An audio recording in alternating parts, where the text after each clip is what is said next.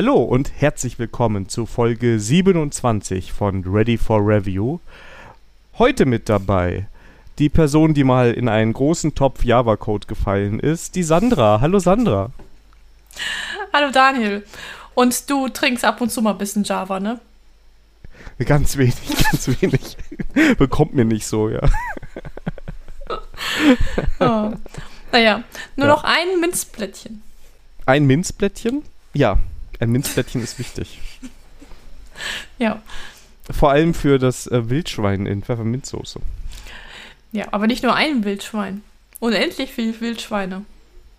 Ja, wobei ich glaube auch irgendwann ist das endlich. Hm, nicht in dieser, in, nicht in der Folge Asterix Obelix äh, Reise nach Rom. Der konnte unendlich viel essen. Ja, stimmt, der hat ja das große Essen gewonnen. Genau. Ähm, aber die Pfefferminzsoße mit den Wildschweinen war in England, Großbritannien, ist in Britannien oder so hieß die, ist das. Stimmt, stimmt, stimmt. Und nee, das war Asterix und Obelix und die Briten. Und die so Briten, stimmt. Und die Briten. So hieß das Comic. Ja. Okay. Das war damals einer meiner Lieblingscomics. Asterix und Obelix? Ja, habe ich gerne gelesen. Und vor allem die Briten mochte ich. Ähm, ich habe Asterix und Obelix auch gerne gelesen, aber ich habe das, ähm, äh, ich glaube, bis ich 14, 15 war. Und dann habe ich aufgehört, Asterix Obelix zu lesen. Ja, dabei geht es ja. immer weiter. Ich weiß, ich habe irgendwann gelesen, dass da ein paar Updates kamen, aber ja gut. Vielleicht muss ich dann noch mal was nachholen. Liebe Zuhörer, falls ihr euch wundert, wo ihr hier gelandet seid, ja, ihr seid natürlich in eurem kulinarischen Wohlfühl-Podcast mit IT-Anteil. Oder andersrum, wir wissen es doch nicht so nee, genau. genau. Äh, ähm, heute ist der 12. Juli. Ähm, genau. Die große Sommerhitze ist bei uns noch nicht angekommen. Aber sie nähert sich mit großen Schritten. Naja, mir, mir ist es egal. Ich, ich, ich check das Wetter sowieso nicht. So Leidwesen von Axel, wenn er abends nach Hause kommt. Ja, also ich bin jetzt schon so ein bisschen hier Schatten am Schaffen und alles und ähm, bloß abends und frühmorgens lüften. Ja. Ja, genau. Also das mache ich halt auch nur. Ich, ähm, weil ich halt das nicht checke, wie das Wetter halt ist, äh, vergesse ich ab und zu mal ähm, die Fenster halt rechtzeitig wieder zuzumachen. Und dann, ähm, ja, die Quitte bekomme ich halt abends und Motto, Sandra, merkst du nicht, dass es hier total warm ist? Ich so, nö. ja. ja. Also, das ist meine Superkraft. Also 35 Grad. äh, äh, ja. Interessiert mich nicht. Ja. Dafür haben wir heute ganz viele spannende Themen und ähm, ausnahmsweise mal, wir waren selber schockiert, keine Hausmitteilungen. Also wir haben schon überlegt, ja. wir hatten schon überlegt, ob wir uns irgendwas aus den Finger saugen, aber wenn nichts ist, ist nichts. Als würden wir das jemals tun. ja. genau. Also als würden wir, als würden wir zum Beispiel bei den Themen irgendwas holen, was da schon seit Wochen, Monaten, Jahren liegt. Obwohl wir haben heute sogar ein bisschen aufgeräumt, ne? So, so einen Sommerputz haben wir gemacht. Wir haben ein, ein Ticket gelöscht. Psch. Aber Aber ich habe früher auch immer das als große Reinemache verkauft, wenn ich meinen Schreibtisch beim Kinderzimmer aufgeräumt habe. Also ich dachte, hier wird okay, das auch, okay. ich dachte, hier, das würde hier auch funktionieren. Naja, hier wird kritischer geguckt. ja, okay, okay. Also, okay, wir haben doch wohl doch keine große Sommerreine gemacht. Ja, schade. Ja, ist auch eher im Frühling, oder? Frühlingsputz. Einfach mal jedes zweite Ticket löschen. Wobei, wir sind hier schon fast im Thema drin, wenn ich über Nein, nein, nein, nein, wir müssen nochmal zurück am Anfang. Also, es gibt heute. So, also es gibt heute keine Hausmitteilung, aber ähm, der große Renner, oder der große, ich glaube, das ist schon ein Klassiker bei uns, ne? Es gibt wieder ein Klingeling-Update. Und zwar, ich war gestern bei Oma zu Besuch. Es gab lecker Kuchen und Kaffee. Und Oma hatte sich gemerkt, den, mein Spruch, ein Tag ohne Kuchen ist ein verlorener Tag. Seitdem achtet sie darauf, wenn ich zu Besuch komme, dass es Kuchen gibt. Also ich würde sagen, es gibt Schlimmeres im Leben, ne? Ja. Naja, auf jeden Fall, ähm, irgendwann kam die Nachbarin vorbei und dann habe ich ihren Klingelton von der Klingel gehört. Und ich äh, muss feststellen, bei meiner Oma ist jetzt jeden Tag Weihnachten, denn Red Nose Rentier lief. Und dann war ich so, Oma, da weißt schon, dass es ein Weihnachtslied ist. Ich so, nö. Das war, war das Schönste. Aber hat sie mir angeboten, dass beim nächsten Mal ich mit ihr gerne die 30 Klingeltöne gerne durchgehen könnte, wenn es mir nicht gefällt. Ich so, nee, danke. Also, jetzt klingelt bei meiner Oma immer Rent Knows Rent hier. Also jeden Tag Weihnachten bei Oma. Ja gut, es ist auch kein halbes Jahr mehr hin. Ne? Also von daher so langsam, ich erwarte auch jeden Tag, dass im Supermarkt endlich die Schokonikoläuse wiederkommen, damit. Ich dachte, Lebkuchen kommen vor, vor Schoko Das Nikoläuse. weiß ich so genau. Aber es fängt auf jeden Fall, ich glaube im September fängt es immer an. Ne? Ja, genau, da kommen die Lebkuchen und Printen. Und die Dominosteine. Das Beste überhaupt. Boah, die sind voll ekelhaft. Die sind mega. Nein. Weißt du, was das Beste an Weihnachten? Das sind diese, diese Nürnberger äh, Lebkuchenobladen. Das ist das, das Leckerste. Naja. Und weißt Also du, was auch falls ihr total... Weihnachten was schicken wollt, ne, dann könnt ihr diese Obladen direkt zu Sandra und die geilen Dominosteine, die nehme ich. Okay. Und was ich auch total geil finde, sind Zimtsterne. Ja, die sind lecker. Also, das ist voll mega. Vielleicht kann ich ja meine Kochkategorie ausnahmsweise zu Weihnachten zu einer Backkategorie umbenennen. Nee, nee, ich- nee, nee, nee, nee, nee, Oh, nee, nee, nee, nee, nee, Schade. nee, nee. Versuch Ganz netter Versuch. Ganz netter Versuch, okay. Gut, aber zurück zu Oma und Klingeling. Und ähm, ich hatte mich aber gewundert, dass ab und zu mal was rumpiepte im Haus. Und ähm, habe ich Oma gefragt, hm, hast du ein neues Handy oder so? Oder einen neuen Klingelton? Und die so, nee, nee, da stand jetzt nur einer vor der Tür. Ich so, wie? Ja, das äh, Ding äh, meldet, also ähm, meldet sich zu Wort, wenn jemand vor der Tür steht und sendet entsprechende Nachricht halt auf das Handy. Und dann habe ich gelernt, dass es ein Abo-Modell ist. Und zwar zum Glück hat Oma selber gecheckt, dass es gerade nur ein Probe-Abo ist, was sie zum Ende des Monats halt wieder loswerden muss. Denn diese Funktion kostet im Monat 3 Euro. Aber, also wie weit muss denn die Person vor der Tür stehen, damit das losbimmelt? Naja, es reicht wohl, ähm, dass sie vor der Tür steht, also unsere Postbote. Und wenn der, also bei meiner Oma ist halt der Briefkasten direkt an der Haustür. Also sag mal so, ich weiß nicht, ob das jetzt äh, datenschutzkonform ist, diese Funktion. Also ich frage mich nur, also jetzt kenne ich die Eingangssituation bei deiner Oma nicht, aber Noch nicht. Wir können das ja gerne beim nächsten Mal erörtern, bei einer die Vorortbegehung machen. nehmen wir mit Sandras Oma Oh. auf. Und da bekommen wir die Wahrheit über die Klingel gehört, Ja. äh, ge erzählt. Aber, nee, aber ist das jetzt so, keine Ahnung, ähm, Also, wie ist weit also, reicht das denn? Also ich habe das nicht ausprobiert, aber ähm, das, was ich gesehen habe, das heißt, der, der Postbote stand vor der Haustür, weil der Briefkasten links neben der Haustür ist. Aber gut, aber dann ist ja wenigstens jemand direkt vor der Tür, ne? Also Ja, gut, aber so, ich dass weiß nicht, jemand ob das- vorbeigeht. Nee, das nicht, aber das kannst du wahrscheinlich einstellen. Ich finde es aber trotzdem spooky. Ja. Also, Also- ich will es gar nicht wissen. Das ist, ähm, Naja, und das Problem ist, Oma hat mir auch schon gecheckt, dass sie es ganz toll für. Also, ähm, sie hat es ja schon, die bekommt die Nachrichten ja auch, ähm, wenn äh, sie einkaufen geht, ne? Also, ja, ja. Ach so, ja. Ach so, ja, gut, dann, ja. Dann weiß also ich, sag mal was da so, auf jeden Fall ist es ein Teil eines Abos. Und ähm, irgendwie verkaufen die Leute, also irgendwie weißt du, wissen die, die IT-Firmen auch nicht mehr.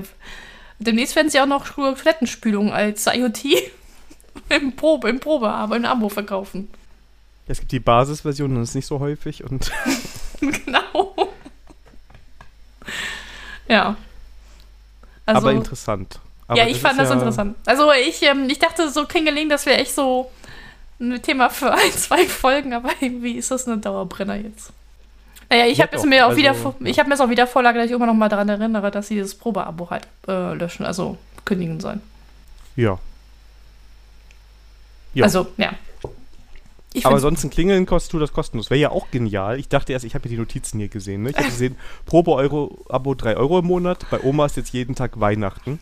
Und da habe ich mir gedacht, boah, wie gemein wäre das denn? Du hast einfach nur Red Nose Reindeer als Klingelton, ja. ja. Und wenn du was anderes willst, musst du 3 Euro im Monat bezahlen. Das wäre mal clever. Aber ich hoffe, keiner von Amazon hört uns zu.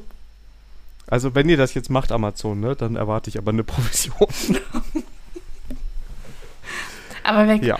Aber das ist auch so wie früher mit diesen, ähm, ach, wie hieß dieser Frosch auf Speed? Ähm, aus den Ja, diese 90ern. Klingeltöne. Ja. Ja. genau. Ach, wie hieß, die, wie hieß dieser Frosch?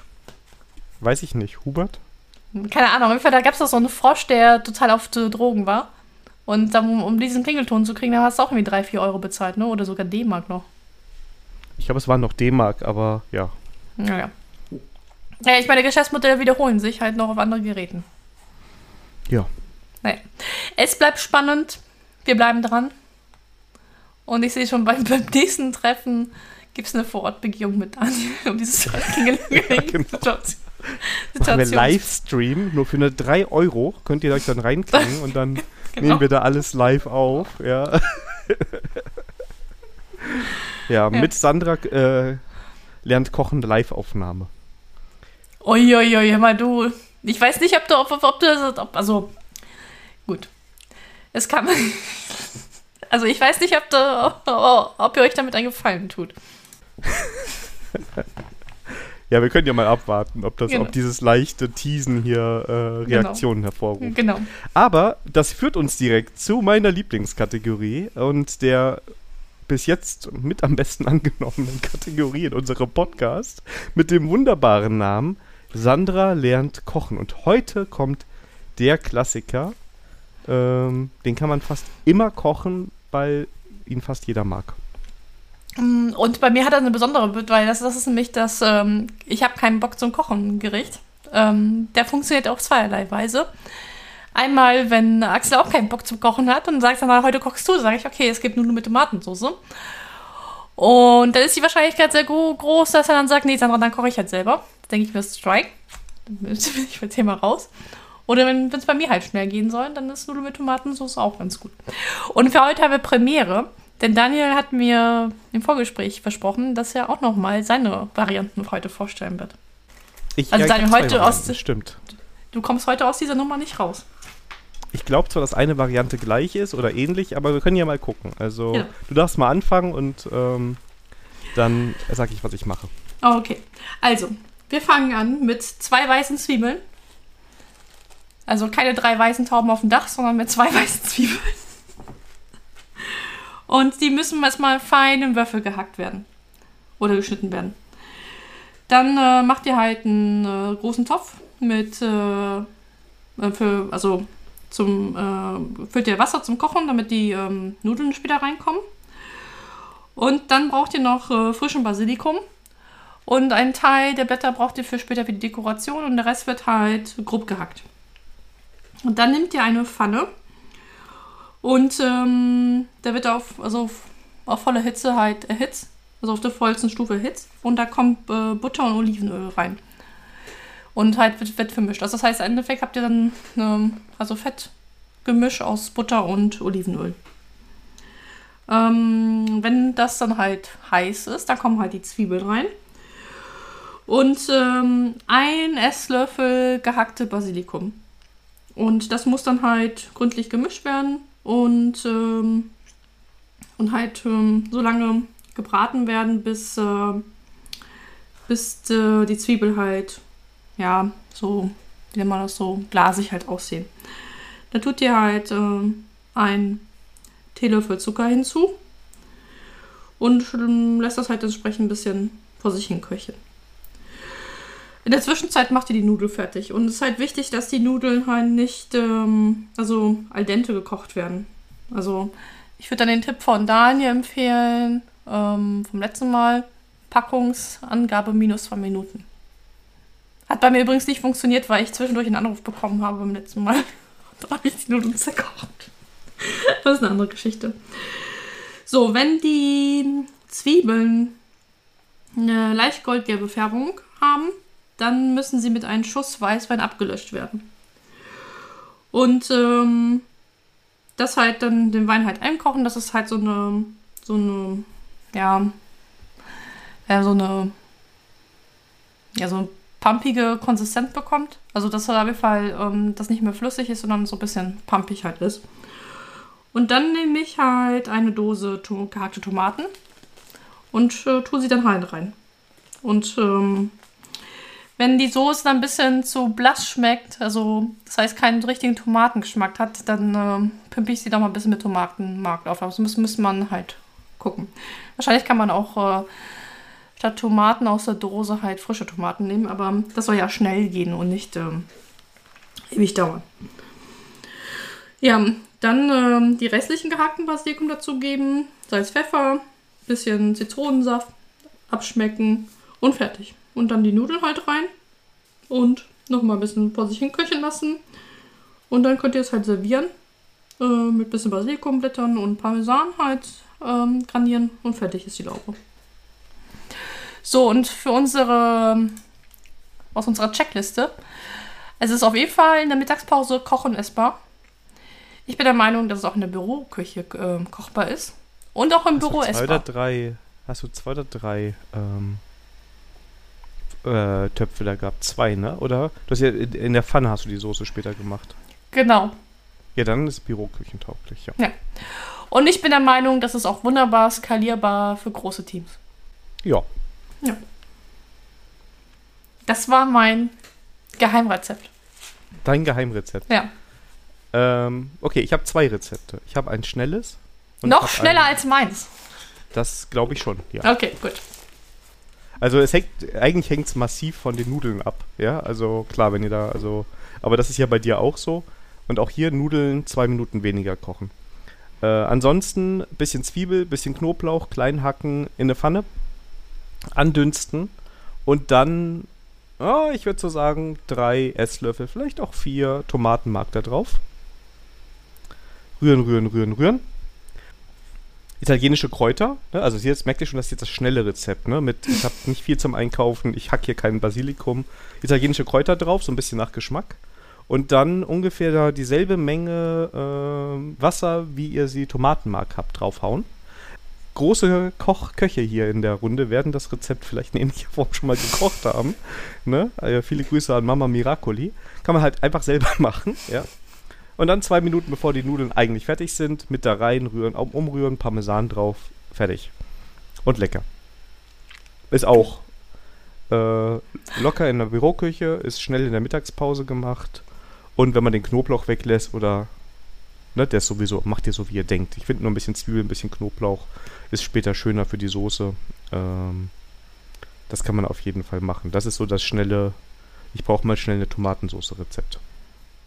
Also ich glaube, das ist auf jeden Fall schneller. Du hast schon recht, das Basilikum. Ja gut, das könnte, könnte man wahrscheinlich durch äh, getrockneten Basilikum noch ersetzen, aber ich finde, das schmeckt nicht so. Also wenn ich dann schon fuddel, dann nehme ich auch immer die italienischen Kräuter, ne? Also schön Ja. hier die Mischung. Ähm, ich habe da jetzt keine, keine Mengenangaben. Ich muss mal gucken, ob ich die noch irgendwie zusammenfinde. Aber ähm, ja, lieber erst mit ein bisschen weniger anfangen und dann nachwürzen. Kann man auch Ja. wunderbar, wenn man noch eine Peperoni hat, eine Peperoni reinschneiden. Dann ist ja schon fast eine Arabiata oder keine Ahnung was reinhauen. Das schmeckt super gut.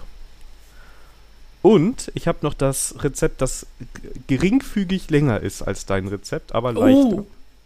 Also meinst du, ich bin, ich bin im, gut im Mittelfeld, ja? Du bist gut im Mittelfeld. Also zeitlich äh, bist du sogar eigentlich fast spitze, weil ich glaube, deins kann man genauso schnell oder, ne, also ähnlich schnell kochen. Mein Rezept jetzt dauert ein bisschen länger. Dafür ist es von den Zutaten her, glaube ich, einfacher, weil ich glaube, es sind zwei, äh, zwei Zwiebeln. Ich suche das nochmal raus. Und zwei Knoblauchzehen. Die muss man nur ganz grob hacken. Also wenn da so Zentimeter mal Zentimeter große Stücke rauskommen, vollkommen okay. Ähm, die können schon mal mit gut Olivenöl äh, in einen großen Topf und da so ein bisschen andünsten. Wenn die anfangen anzudünsten, nimmt man einen Bund Petersilie und einen Bund Basilikum, hackt den auch ganz grob. Also wirklich so ein, zwei Zentimeter kann der Abstand sein zwischen den Schnitten. Kommt da mit rein. Wichtig ist, das jetzt nicht anbrennen zu lassen, sondern nur so ein bisschen anzudünsten. Und dann kommen da rein zwei große Dosen äh, ganze Tomaten. Ganze Tomaten. Die ganzen Tomaten auf Okay. jeden Fall. Die sind nämlich vom Geschmack her ein bisschen besser. Und, gena und genauso viel, das sind so 1,6 Liter Brühe. Uh, okay. Und das ist ein großer Topf. Ne? Ja. Ähm, kam sonst noch was rein? Ja, ein bisschen Zucker würde ich reinmachen. Würzen würde ich am Anfang noch gar nicht so sehr. Wenn man will, kann man auch wieder eine Chili am Anfang mit reinschneiden. Und ähm, wenn das Ganze hochkocht, würde ich noch, wenn man es hat, so zwei Sardinenfilets ganz klein schneiden und da auch reinwerfen in den ganzen Topf. Das ist Und ja das schon Gourmet-Tomatensoße. Das ist mega Tomatensoße. Und ähm, dann gehst du hin und lässt das richtig schön hochkochen. Also das muss Vollgas kochen. Und dann kommen diese ganzen Tomaten hoch, ne? Die Mhm. haben ja, ne? Und die zerdrückst du einfach am, am Rand deines Topfes. Immer wieder, wenn Tomaten hochkommen, zerdrückst du die am Rande des Topfes, reduzierst die Hitze, ich würde sagen so auf mittlere Stufe. Und das Ganze kocht fünf Stunden, wo du, ich sag mal, alle 30, 40 Minuten mal an den Topf solltest und nochmal umrühren solltest, bevor da was ansetzt. Und falls nochmal eine Tomate hochgekommen ist, die ein bisschen zerdrücken, damit die klein werden. Äh, da zerkocht alles drin. Deshalb ist es auch egal, wie groß die Zwiebeln sind. Ich will da keine ganze Zwiebel reinwerfen, aber wenn die halbwegs ein bisschen klein gemacht ist, ähm, also auch große Stücke, dann hat man später auch schön Biss.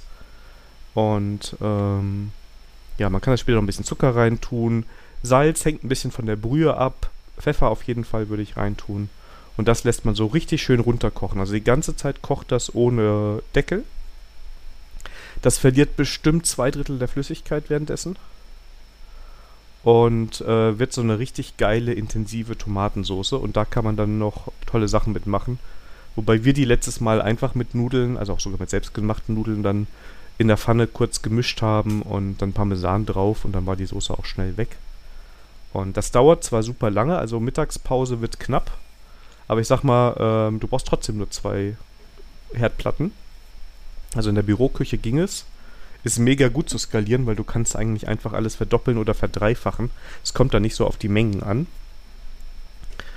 Und ähm, ich sag mal so, wenn man morgens ins Büro kommt und die Soße ansetzt, was nicht lange dauert, und dann halt immer mal wieder in der Kaffeepause umrührt, ne? Dann kann man das auch.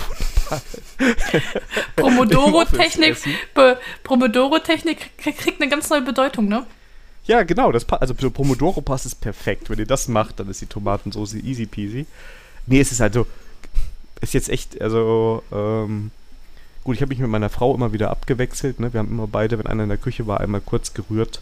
Es hängt ein bisschen an der Hitze. Wir haben das später noch ein bisschen reduziert. Da muss man so ein bisschen gucken, wie es aussieht und ob man da jetzt. Ne, mehr Hitze heißt, verliert mehr Flüssigkeit, weniger Hitze heißt, es bleibt halt warm, aber es muss auch weiter kochen. Am Ende ein bisschen abschmecken und die Soße ist der Obermega-Hammer. Okay.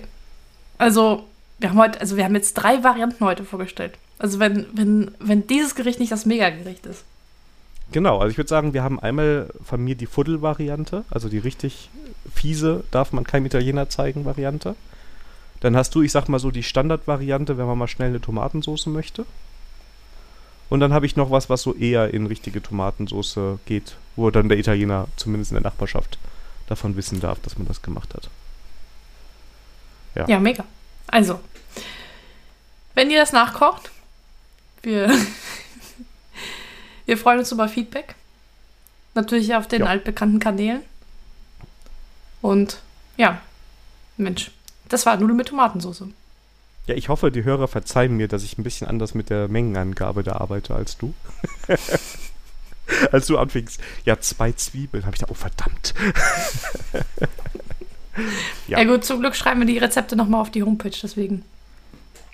Genau, da muss ich, da muss ich dann mal gucken. Ja, Ja, Daniel, ist, du, musst bisschen, du musst diesmal ein bisschen mehr machen als nur schneiden, ne? Ja, das kriege ich schon hin. Das äh, Rezept, das kriege ich zusammen. Ähm, ja. Ja, super. Das sind halt so etablierte Rezepte, wo man so irgendwann aufhört, genau abzuwiegen, weil es egal ist. Ne? Also. Hallo, hier ist die Kategorie heißt Sandra lernt kochen. Da kannst du nicht so sagen nach Gefühl. Das funktioniert nicht. Ja gut, dann machen wir folgendes. Ich schreibe die große Variante einmal richtig auf und dann wird die einmal gekocht. Okay. mit, Beisp mit, mit Beweisfoto hier Twitter. Ja, okay. Alle, für, alle 20 Minuten ein Foto, ja. das nicht, aber die, das Endresultat, ja. Ja. Äh, dann dann, dann schreibe ich es dir ganz genau auf. Dann ja. schreib mir das ganz genau und ich verspreche, dass ich das äh, nachkochen werde. Sehr schön. Die Fudel-Variante spare spar ich mir aber, ne? Ja, die Fuddel-Variante, ganz ehrlich, das ist nur dafür da. Ich habe noch eine Packung Nudel, ich habe noch eine, eine, eine, Tube Tomatenmark und ich habe Hunger, ja. ja. Achso, äh, da gibt's äh, wahrscheinlich so, noch schlimmere Varianten. Ja. Ist auf jeden Fall besser als die Variante Ravioli aus der Dose. Ja, wobei die kann man geil pimpen, ne?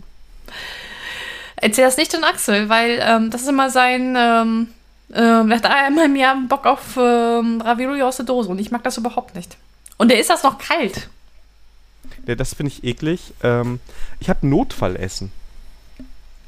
Und Mein meinst du, wir, meinst, du, wir, meinst du, wir müssen eine neue Kategorie aufmachen, Notfallessen? Notfallessen. Nein, nein, das gibt's nur eins bei mir, das ist dann quasi schon vorbei. Mein Notfallessen, also wenn, äh, meine Frau hat das so ein bisschen übernommen. Wenn wir Hunger haben, ja, aber aus irgendeinem Grund nicht einkaufen waren, keinen Bock haben, aber es muss halt irgendwas geben und es muss schnell gehen, dann haben wir eigentlich immer äh, ein, eine, eine Dose Erasco Geflügel Nudeltopf. Oder Nudelhühnchentopf, Hühnernudeltopf, Hühnernudeltopf.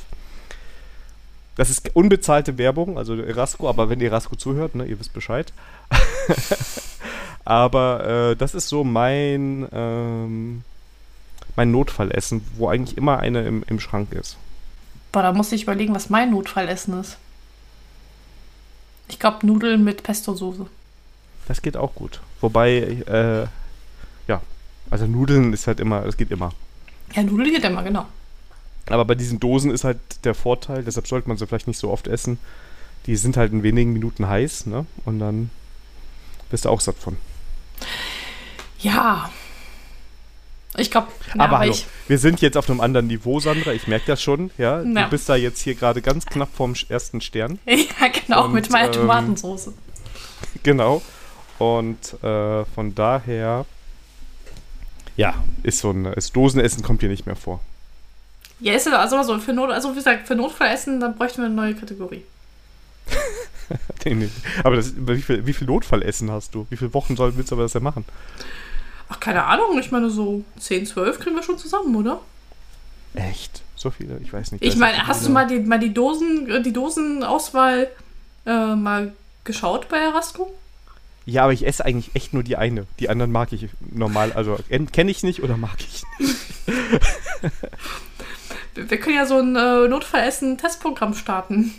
Also ich sag mal so, wenn ihr Rat von mir nie, ne? dann äh, können wir über die Kategorie nochmal reden. aber so, nee, nee, nee, nee. Kümmern wir uns lieber um das gallische Dorf Na gut. in den News des Monats. Ja, und zwar, ähm, wir waren sehr erstaunt, was war News des Monats. Irgendwie scheint die IT-News heute diesmal an uns vorbeigerastet zu sein. Aber ich habe entdeckt in meiner Twitter-Blase, dass Playmobil jetzt, jetzt eine Asterix- und Obelix-Reihe hat. Und ich fand das mega Ja, geil. finde ich auch cool. Nicht, dass ich das kaufen würde, aber ich fand allein, allein äh, dass es sowas gibt halt. Ja. Fand, fand ich cool. Und die haben echt so schon mehrere Sets, also wie zum Beispiel das große Dorffest, wo alle halt, und das auch mit äh, Wildschweinen und ähm, also alles Mögliche. Oder dann ähm, Obelix und Asterix, also Asterix und Obelix auf Wildschweinjagd. Dann äh, die Hütte von Majestix ist dann auch mit. Auch die, eine Römertruppe kann man sich holen. Und, äh, und auch so ein Römerlager. Also schon einiges mit dabei. Nicht schlecht, nicht schlecht. Aber das führt mich natürlich zwang, äh, zwangsweise zu der Frage, warst du ein Playmobil-Kind oder ein Lego-Kind? Also ich hatte beides gehabt, aber ich habe lieber mit Lego gespielt Ja, als mit auch. Playmobil. Aber ich hatte beides gehabt. Ich hatte ähm, vom Playmobil hatte ich aber auch nicht so viel gehabt. Ich glaube, ich habe dann nur so ein Auto gehabt. Nee, da hatte ich schon ein bisschen mehr. Ich hatte auch eine Eisenbahn. Die hatte ich auch eigentlich immer aufgebaut. Die Boah, fand ich mega. auch cool. Ähm, aber ansonsten war ich eher das Lego-Kind. Aber von Lego hatten wir viel gehabt. Ähm, da war diese Zeit, wo diese Robin Hood-Reihe so Oh, populär war. Ähm, da hatten wir eine Burg gehabt und eine Polizeistation von der City Hast du gesehen, dass Lego, was Burgen angeht, eine neue Special Edition rausgebracht hat, die quasi auf die alten Burgen referenziert und da sind auch diese Robin Hood-Figuren dabei. Ja, ich habe schon gesehen, aber ich, ähm, ich, ähm, ach, ich habe in Erinnerung geschwellt und dann schnell weitergeklickt. Ja, ist besser, ist besser. Sonst immer schlecht für die Kreditkarte. Ja, obwohl beim, äh, beim Batman-Mobil wäre ich ja fast schwach geworden. Die haben ja auch so diesen alten Batmobil aus den 80ern ähm, aufge. Ähm, Das habe ich ja bei mir stehen, ne? Das hast du gesehen. nein, habe ich nicht gesehen. Ich habe das Batmobil und ich habe sogar den Batwing. Wie konnte ich das übersehen? Das frage ich mich gerade auch. weil Oh. Wir waren hier in, dem, in meinem Arbeitszimmer garantiert drin und das sieht man direkt. Oh Mann, habe ich nicht drauf geachtet. Guck mal, wie, guck mal, so wie ich das so. Ich, ich bin kein neugieriger Mensch, glaube ich. Oder ich lasse die Leute ihre Privatsphäre, weiß ich nicht. Ja gut, es stand halt offen darum, ne? Also. Aber Sandra ist hier rein, hat sofort die Hände vor die Augen. Nein, nein, nein, ich darf hier nichts sehen. Genau, genau, so, genau. Nee, Quatsch, also. Nee, sorry, ich habe hab gesehen, dass du was von Batman, äh, Batman hattest, aber ich hätte jetzt nicht ge gesehen, dass es von Lego ist. Ja, doch, das Lego, der Batwing, also auch aus dem ersten Batman-Film aus den 80ern, der hat sogar eine Vorrichtung, mit dem man den an der Wand festmachen kann. Deshalb hängt der bei mir an der Wand. Ach so, und dann dachte ich so, das wäre halt einfach nur ein cooles Gemälde. Habe ich nicht gesehen, dass es von Lego ist. Du Aber hast ich gedacht, glaube, wo der Daniel ist Batman, deshalb hängt hier der Batwing. Alles klar. Genau. Na, ich vermute mal, das lag auch daran, ähm, dass ich, glaube ich, zu der Zeit auch nicht gut, gut gesehen habe. Deswegen, ähm, Ach so, das kann sein. Das kann sein, dass ich das auch nicht, nicht gecheckt habe, dass es von Lego ist. Aber keine Sorge, das wird beim nächsten Mal mehr begutachtet. Ja, das definitiv. Oh Mann, wie konnte mir das durch die Lappen gehen? Aber gut. Unfassbar hier. Ja. Ready for Review deckt auf. Ja, Ready for Investigativ. genau. du hast echt das Bettmobil? Ja. Ach, ich bin, ich bin jetzt ein bisschen neidisch. Ich habe auch das Ghostbuster-Mobil. Und sag bloß, das habe ich auch übersehen. Wahrscheinlich, weil es steht da drüber. Oh Mann, ey. Ich glaube, ich muss zum Augenarzt. Na gut, ähm, beim nächsten Mal sehe ich das bestimmt. Definitiv, ja. Na gut. Ja. So, die großen Klassiker, die kommen nächste Folge wieder, haben wir gesagt. Oh Mann, ey, du weißt jetzt schon, dass wir das wirklich machen müssen dann, ne? Ja, deshalb sage ich es. Genau deshalb sage Okay. ich äh, Weil, äh, ich, kann, ich sag auch schon, worum es geht, einfach damit der Druck noch größer ist, weil wir schieben schon ein paar Wochen vor uns das Unicorn Project her, hin und her. Weil wir es beide ungefähr zur Hälfte gelesen haben und danach äh, ist es ein bisschen eingeschlafen. Und ähm, ja, nächste Folge aber kommt das. Ich weiß jetzt nicht, ob das ein gutes Zeichen ist, dass wir so lange dafür brauchen, ne? Wer weiß, wer weiß. Vielleicht aber das ist noch Zeit, das das ist hier dass wir Ding-Ding-Ding. das hier gerade sagen. Genau. Ähm, nee, musst du nicht rausschneiden, das können wir ja, das ist voll der Teaser. Das ist, äh, Ja. das, das, das äh, erhöht die Spannung. Ich würde auch sagen, dass es mir in Teilen, das kann ich jetzt schon sagen, bis jetzt besser gefällt als das andere. Äh, ich, ja, ich werde meine Meinung einfach mal für die nächste Folge aufbewahren. Ja, aber jetzt seid ihr super gehypt natürlich. Genau, genau. Teaser-Alarm. Dafür So. kommen wir zu den Thi- Themen und heute wird's agil, würde ich sagen. Aber sowas von. Ja. Denn äh, du, ihr habt gelöscht bei, bei dir auf der Arbeit. Genau, ähm, also bei mir im Team. Wir haben unser Backlog gelöscht und äh, die Idee, gut, die ist so ein bisschen ähm, im Team gewachsen. Ist jetzt nicht so, dass ich da irgendwie hingekommen bin und gesagt habe, jetzt löschen wir das. Ähm, Der es Daniel hat gleich mal in seiner Probezeit gesagt, in der ersten Woche, also das, was bei euch im Backlog steht, das äh, können wir alles löschen. Ist alles scheiße. Ja, kann alles weg. Nein, Quatsch. Aber ein Kollege Kollege von mir, der Tobias Mende, den wir auch verlinken, der hat nämlich einen Blogpost geschrieben, warum sie das in, in, in seinem Team gelöscht haben. Und als ich den Artikel gelesen habe, ähm, habe ich mir gedacht, oh, der hat eigentlich recht. Und äh, wir haben im, äh, in meinem Team letzte Woche so ein bisschen über Prozesse und wie wir arbeiten wollen gesprochen. Und ähm, wir haben so die Situation, würde ich sagen, dass wir zwar jetzt so ein ganz frisches Team haben, aber natürlich da im Backlog auch schon Altlasten drin sind, die schon ein bisschen länger da drin sind. Da auch Themen drin sind, die zwar irgendwie wichtig sind, wo wir aber jetzt schon wissen, die werden wir jetzt nicht irgendwie in den nächsten drei oder vier Monaten anfassen. Ja, ich, ich glaube, kennt jeder solche Themen im Backlog. Und ähm, dann haben wir uns halt einfach gefragt, wofür brauchen wir dieses Backlog? Und dann kam uns keine gute Idee. Und dann haben wir gesagt, dann löschen wir das Backlog und ersetzen es durch was anderes. Ja, also wir haben quasi am Anfang unseres Prozesses zwei Spalten. Das eine ist unsere Inbox und das andere ist, was wir im Refinement bearbeiten wollen. Mhm. Ne? Also im Refinement, fange ich mal hinten an, ist die Spalte drin, wo der PO sagt, da können wir jetzt im Refinement drüber sprechen. Von meiner Seite aus kann das in Entwicklung gehen.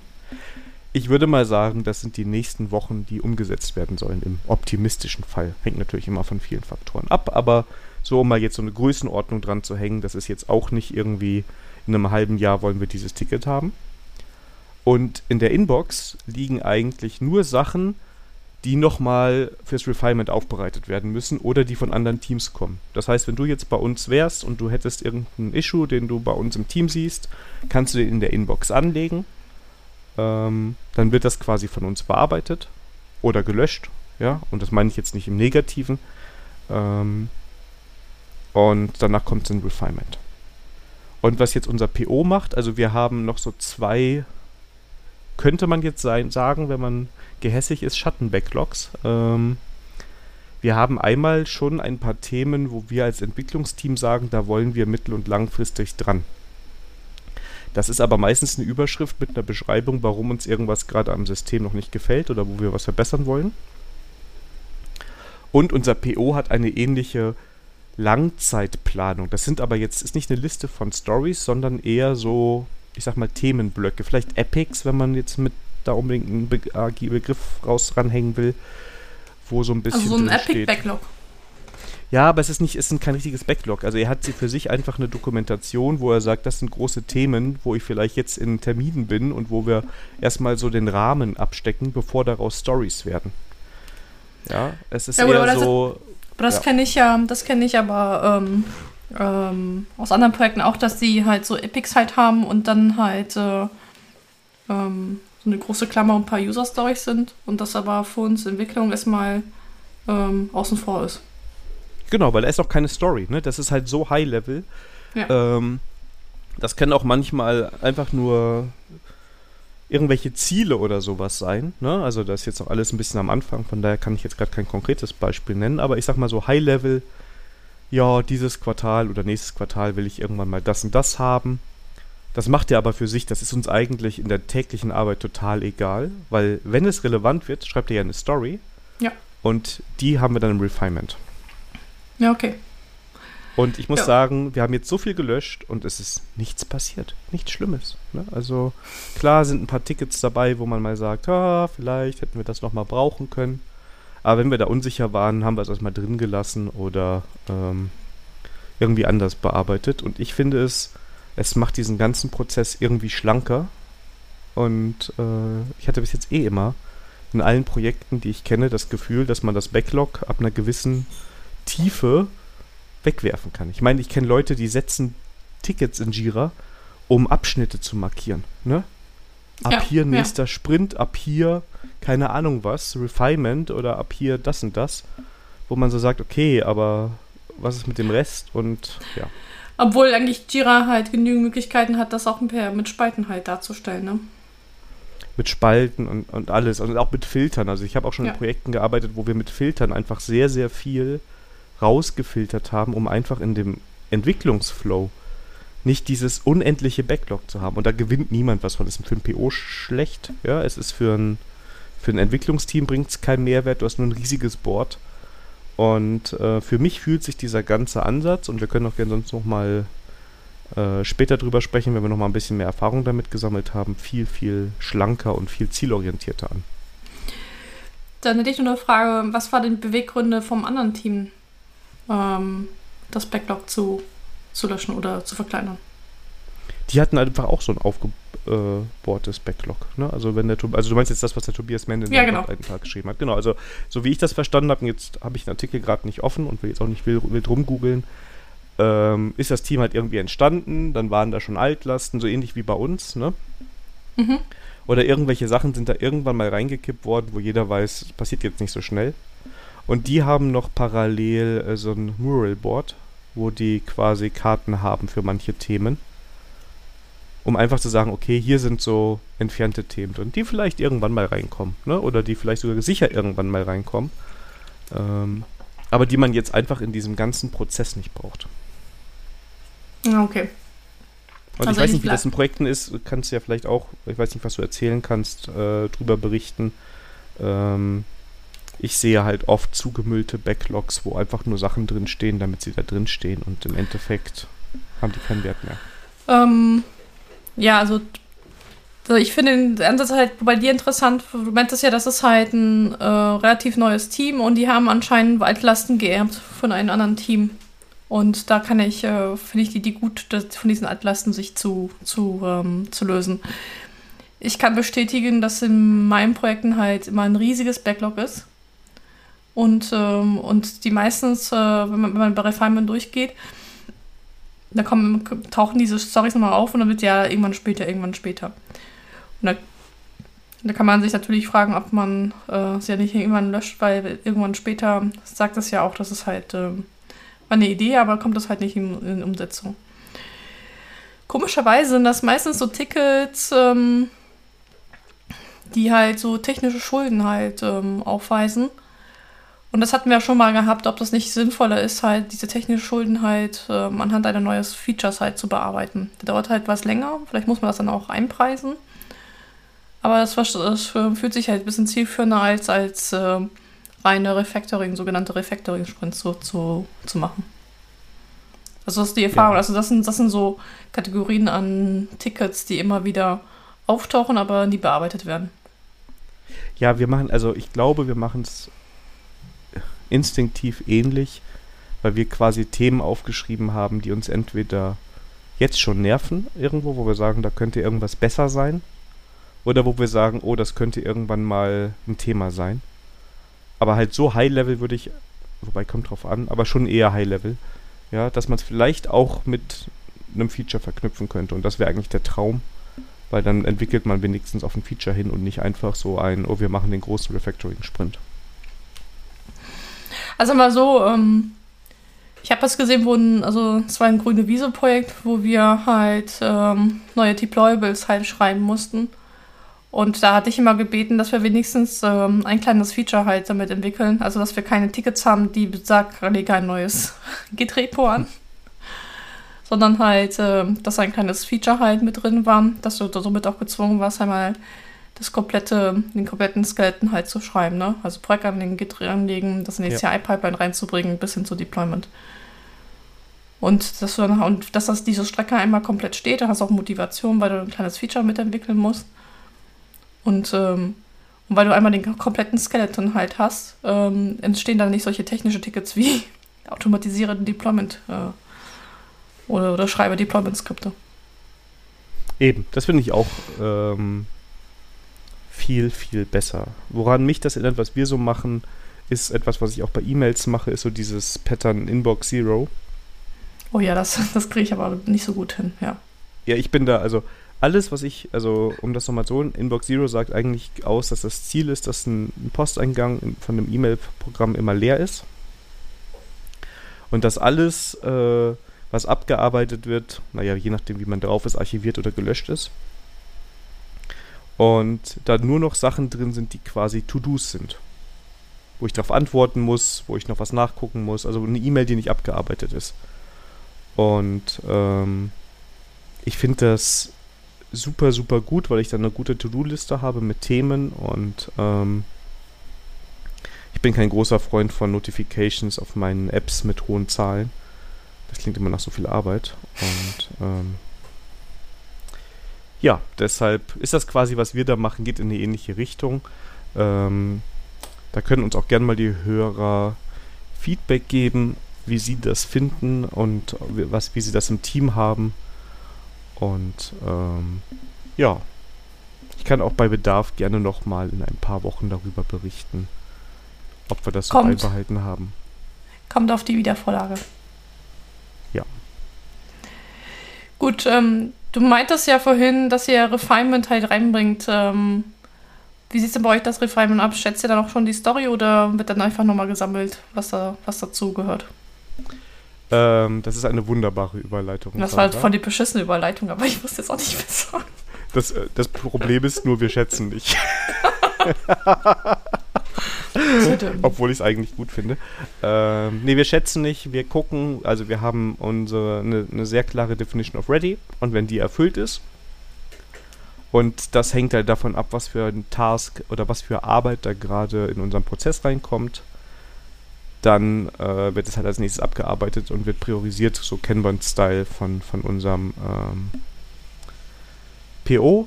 Ähm, na, also Bugs kommen zum Beispiel auch mal gegebenenfalls ohne Refinement in, in unsere, in die nächste Spalte. Ähm, normale Arbeit. Also da gibt's, wir haben da, muss ich jetzt nicht im Detail aufschlüsseln, aber das ist so das Prinzip und wir haben uns bis jetzt gegen Schätzen entschieden, wobei ich es eigentlich ähm, sehr gut finde. Was war das Argument gegen das Schätzen? Ich sag mal, es hat das Argument für das Schätzen gefehlt. Naja gut, aber in dem Fall, also, also, also hier finde ich es interessant, weil ihr euch bewusst ja gegen das Schätzen, das heißt, ihr habt doch irgendwie Argumente gebracht, äh, die dagegen sprachen. Naja, wenn du dir den Prozess anhörst, was ich bis jetzt so geschrieben habe, sind wir halt sehr stark im Kanban-Style und da geht es halt ähm, mehr, mehr um den Workload, den du in einzelnen Spalten hast. Ähm, korrekt. Und, äh, ähm, ja. Ich, äh, also ich habe auch so mal, mal so, so ein, wie nennt man das, Can Scrum oder Scrum Bahn gemacht. Ähm, dennoch hatten wir eine Schätzung gehabt. Nur wir hatten halt kein Commitment für den Sprint gehabt. Das ist ja auch, ein, also je nachdem, jetzt wie man, also Scrum Band ist ja sowieso, das kann ja alles sein. Oder auch nichts, das stimmt. ja, genau. Ähm, also wie gesagt, wir haben uns erstmal dagegen entschieden oder nicht aktiv dafür entschieden, weil wir gesagt haben, ähm, unsere Definition of Ready stellt sicher, dass wir die Benefits, die wir gerne aus dem Schätzen ziehen würden, ähm, rausziehen. Mhm. Ja, das heißt, äh, wir stellen in, in unserem Refinement sicher, dass wir das gleiche Verständnis haben für die Story. Und ähm, wenn wir alle damit einverstanden sind, kommt es in, in, in die nächste Spalte. Was nicht heißt, also ich weiß, wir haben das Thema Schätzen immer noch so ein bisschen im Hinterkopf. Es kann auch sein, dass wir unseren Prozess dann nochmal anpassen. Weil, und damit kommen wir eigentlich zum, zum Thema, warum wir schätzen oder warum schätzen wir grundsätzlich. Ja, das ist eines unserer älteren Ready for Review vorbereiteten Themen. Äh, Schätzen ist äh, eigentlich eine sehr, sehr gute Methode, um sicherzustellen, dass alle im Team dasselbe verstehen unter einem Ticket oder einem, unter einer Story. Und äh, wenn man es richtig macht als PO, ist es auch ein sehr gutes Mittel, ähm, Vorhersagen zu treffen, meiner Meinung nach. Ähm, ja, sogar so, äh, das, die Erfahrung habe ich auch gemacht, aber das, das bedeutet aber auch, dass das Team halt eine längere Phase halt stabil bleiben muss, ne? Denn sobald du mhm. ähm, neue Leute reinkriegst oder Leute halt abwandern, dann ähm, ist diese Vorhersagen eigentlich für den Popo und dann musst du erstmal eine, erstmal eine empirische Phase wieder von neu beginnen.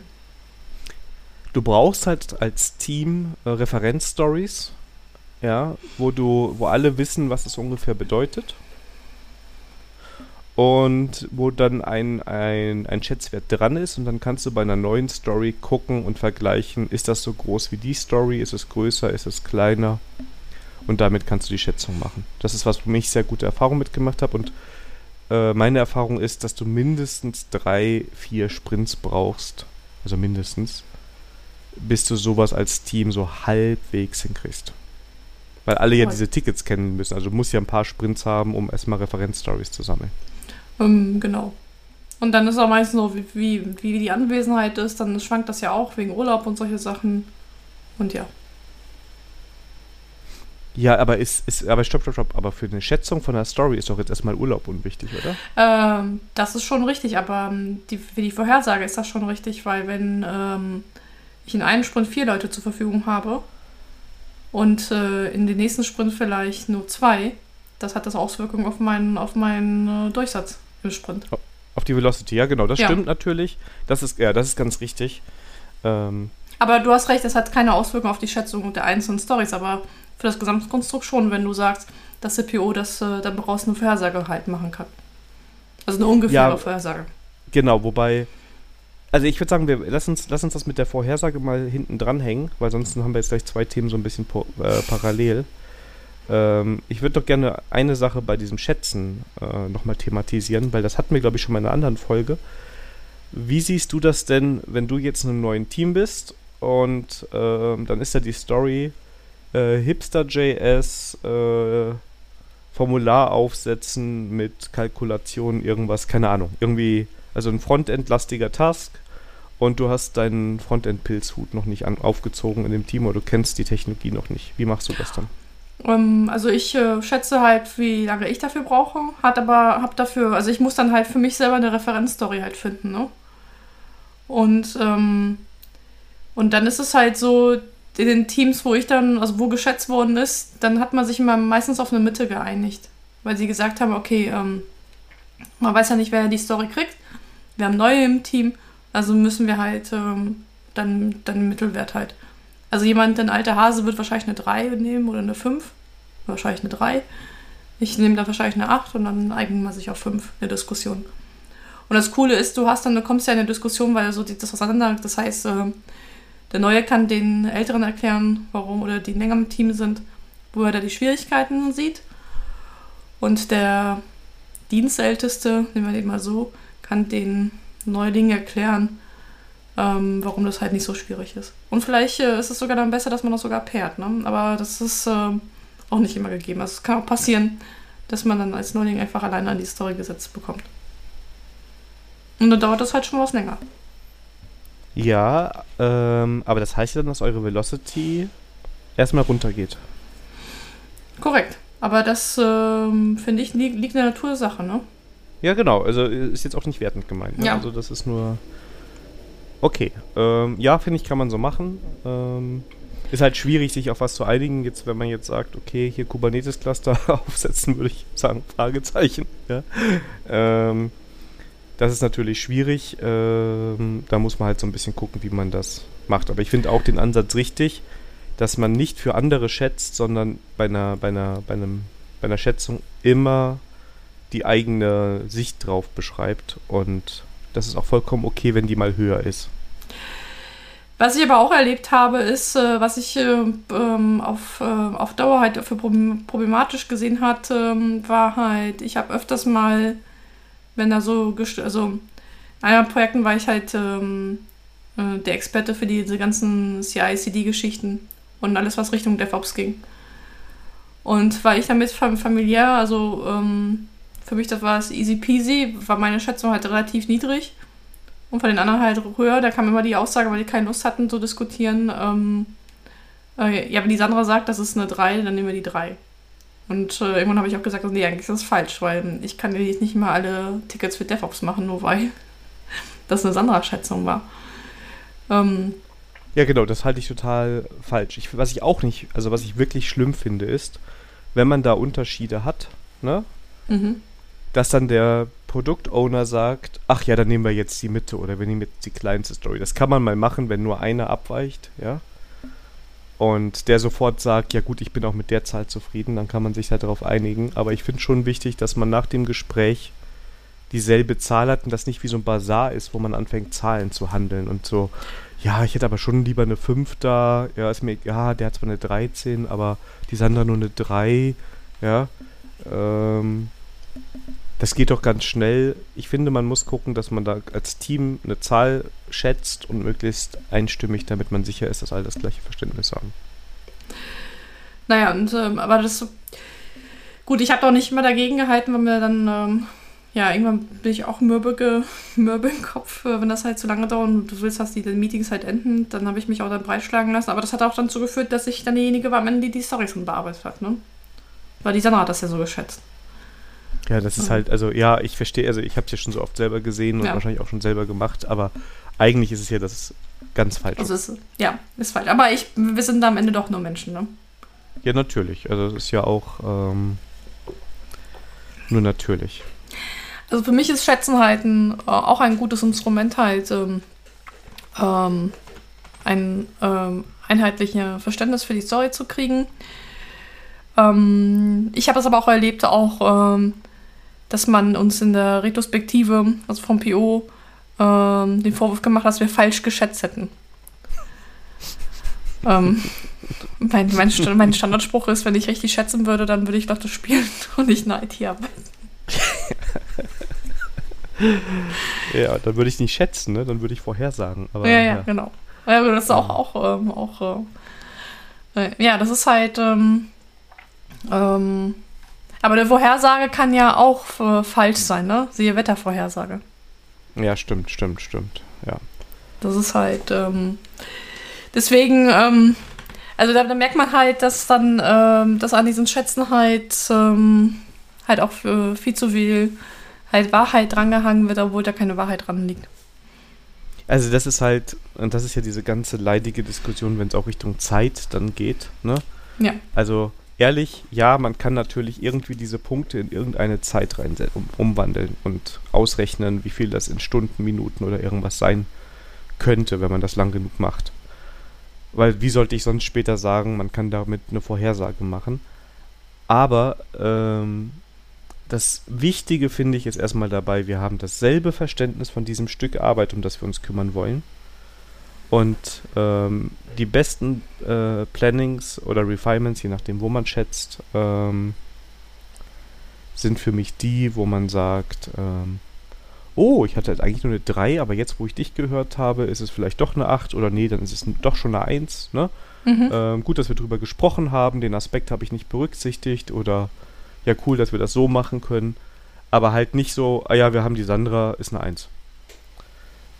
Ähm, das bringt halt dem Team dann nichts und das auf ganz vielen Ebenen.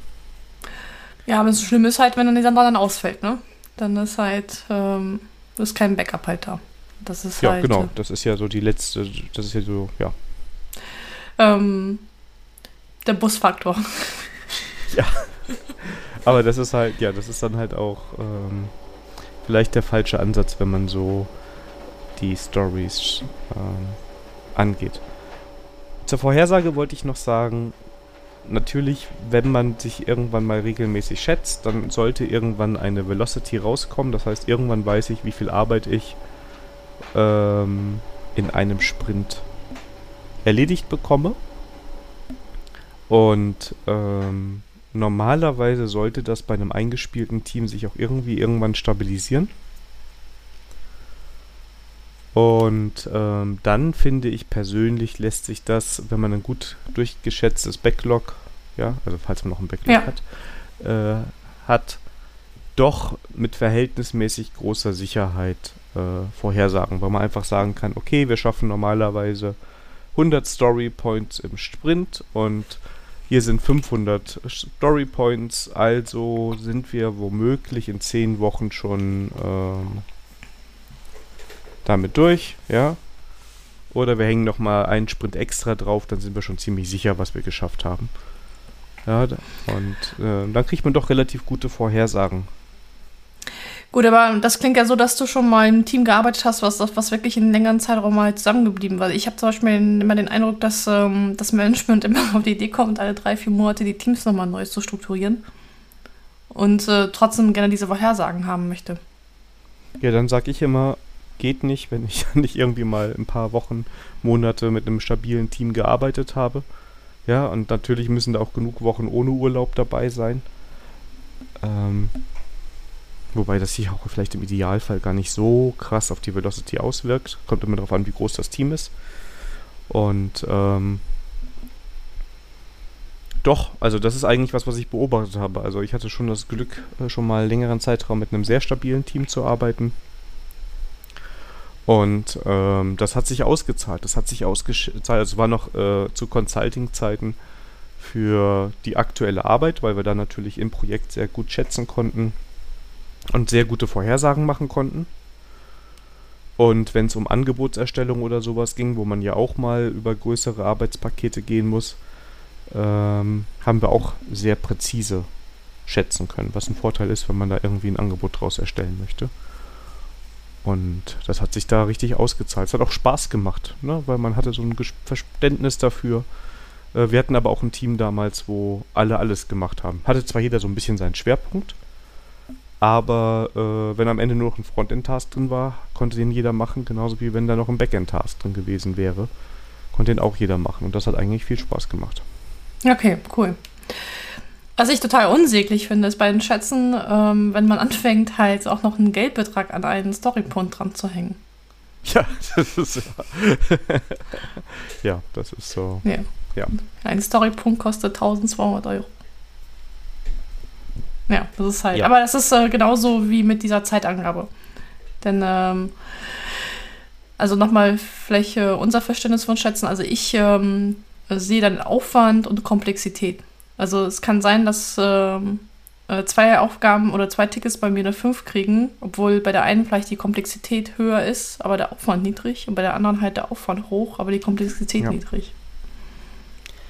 Was ich am Anfang gerne mache, also wenn ich ein System noch nicht so kenne, ich gucke manchmal auch einfach nur, in wie vielen Systemen muss ich denn jetzt was ändern, um das umzusetzen. Ja, also mache ich jetzt nur was im Frontend, dann ist es vielleicht kleiner Wenn ich aber jetzt auch noch äh, eine Datenbankmigration machen muss und da muss nochmal der Keylog angepasst werden und dann ist im Backend nochmal ein Service zu schreiben und am Ende äh, kommt ein Button an, ins Frontend, dann ist das halt mehr Arbeit und dann würden da bei mir erstmal mehr Story Points drauf sein. Ja, verständlich. Also gerade am Anfang, ne? Später ja, also das ist ein, ein guter, gu, gu, ja. guter Indiz dafür. Ja. Genau. So ungefähr pro Schnittstelle, die ich da irgendwo habe, ähm, oder pro System, das ich anpacken muss, nimmt man einfach mal zwei, so als Startwert und dann guckt man so ein bisschen, wie verhält sich das jetzt zu anderen Stories, die ich habe und dann kann man das so ein bisschen nach oben oder unten anpassen. Ja, kann man sagen, okay, ich habe jetzt Datenbank, Backend und Frontend, nehme ich jetzt mal sechs Story Points, also kommt jetzt auf an, welche Skala man hat. Oh, Frontend ist super kompliziert, dann nehme ich dann doch vielleicht mal acht oder zehn, weil ich den Faktor Frontend einfach hochzähle. Ne? Aber für die anderen lasse ich quasi bei mir im Kopf dann noch ein bisschen was drin und dann habe ich so eine Größenordnung raus. Hm, guter Ansatz, ja. vor allem für, für, für neue Systeme. Ja, da wird, aber da würde mich auch mal den, äh, die Meinung der Hörer interessieren. Also wenn ihr auch schätzen müsst, ähm, gerne mal via Mastodon oder Twitter oder im Discord. Ähm, oder Kontaktformular. Genau, ähm, mal mitteilen, ähm, wie ihr das macht mit dem Schätzen. Habt ihr da so, gerade mit so neuen Projekten oder wie da eure Erfahrungen sind und ja, wer den höchsten Preis pro Storypoint bezahlt bekommt. Vielleicht muss man mal Kriegt man dann Geld ausgezahlt? Das wäre witzig. Oh, du machst 10 Story Points, das sind 12.000 Euro, oder? Naja, also ich, ähm, okay, es ist halt gefährliches Halbwissen, aber das müsste ich nochmal recherchieren, aber funktionieren nicht so diese agile Festpreisprojekte? Äh, also ich weiß, dünnes Eis, ich kenne mich damit gar nicht aus, aber es sein können, dass du dann äh, damit sich auskennst. Agiler Festpreisprojekte, ja, also Festpreis ist ja böse, böse, böse, böse. Ja, ja, ich weiß, aber ähm, das ist ja, ähm, ähm, ich höre das öfters bei Kunden, dass sie mit agilen Festpreisprojekten gerne was machen wollen. Aber vielleicht ist das ein Thema für eine neue, für, für eine der nächsten Folgen. Ähm, ich ja, ich überlege gerade, ob ich was, ob ich, ob ich, ob ich, äh, ich mache es ja nicht mehr, äh, meine geheimen Formeln äh, da raushaue oder nicht. Äh, ich hatte einen gar nicht so komplizierten Excel-Sheet dafür, wo wir zwar dann auch am Ende über Zeiten gesprochen haben. Muss man, ja, also da kann ich nicht in Story Points so gut schätzen, vor allem wenn ich kein äh, ähm, eingespieltes Team habe. Aber äh, was ich gemacht habe, ist Dreipunktschätzung. Ist ein ganz billiges Ding eigentlich. Ich finde es aber vom Ergebnis ganz gut. Kennst du Dreipunktschätzung? Ähm, nein. Einmal bitte erklären. Drei, ähm, Dreipunktschätzung heißt, dass du, also im Idealfall, du brauchst natürlich ein paar Leute, mit denen du das machst und du einigst dich drauf, zum Beispiel in Tagen zu schätzen. Ja, wie gesagt, es geht jetzt hier darum, agiler Festpreis. Ich möchte am Ende ein Angebot bekommen für äh, eine Softwareleistung, die ich erbringe. Also muss ich in Zeit rechnen. Wenn ich da sage, so und so viel Story Points ist halt schwierig, weil ich sonst irgendwo in Geld umrechnen muss. Ne? Und wer hängt schon Geld an Story Points? Und ähm, dann Drei-Punkt-Schätzung heißt, du schätzt drei Dinge. Und zwar die erste Frage ist immer, wenn alles perfekt läuft für diesen Task oder dieses Epic oder dieses Thema, wie lange brauchen wir dafür? Also wirklich so alles, wie du es dir gerade vorstellst, einfach alles klappt. Na? Auf, okay. Auf den ersten, also wirklich perfekt. Also mit den ersten ne? Äh, Git, äh, Git Commit Push äh, ist alles für easy. So in dieser Größenordnung. Also ja. so, wo du sagst, ne, vielleicht ist mal ein Typo drin oder so, ich will jetzt nicht den ersten Push sagen, aber so, wenn ich dir jetzt sage, Keyclock aufsetzen in einer äh, Kubernetes-Umgebung, perfekte Voraussetzungen, ne? Also du hast alle Zugänge, du hast alles fertig und ähm, du musst durch das Dockerfile schreiben und dann wird das Gleich hier Charts. Äh, ja, genau. Ne? Oder sowas, je nachdem.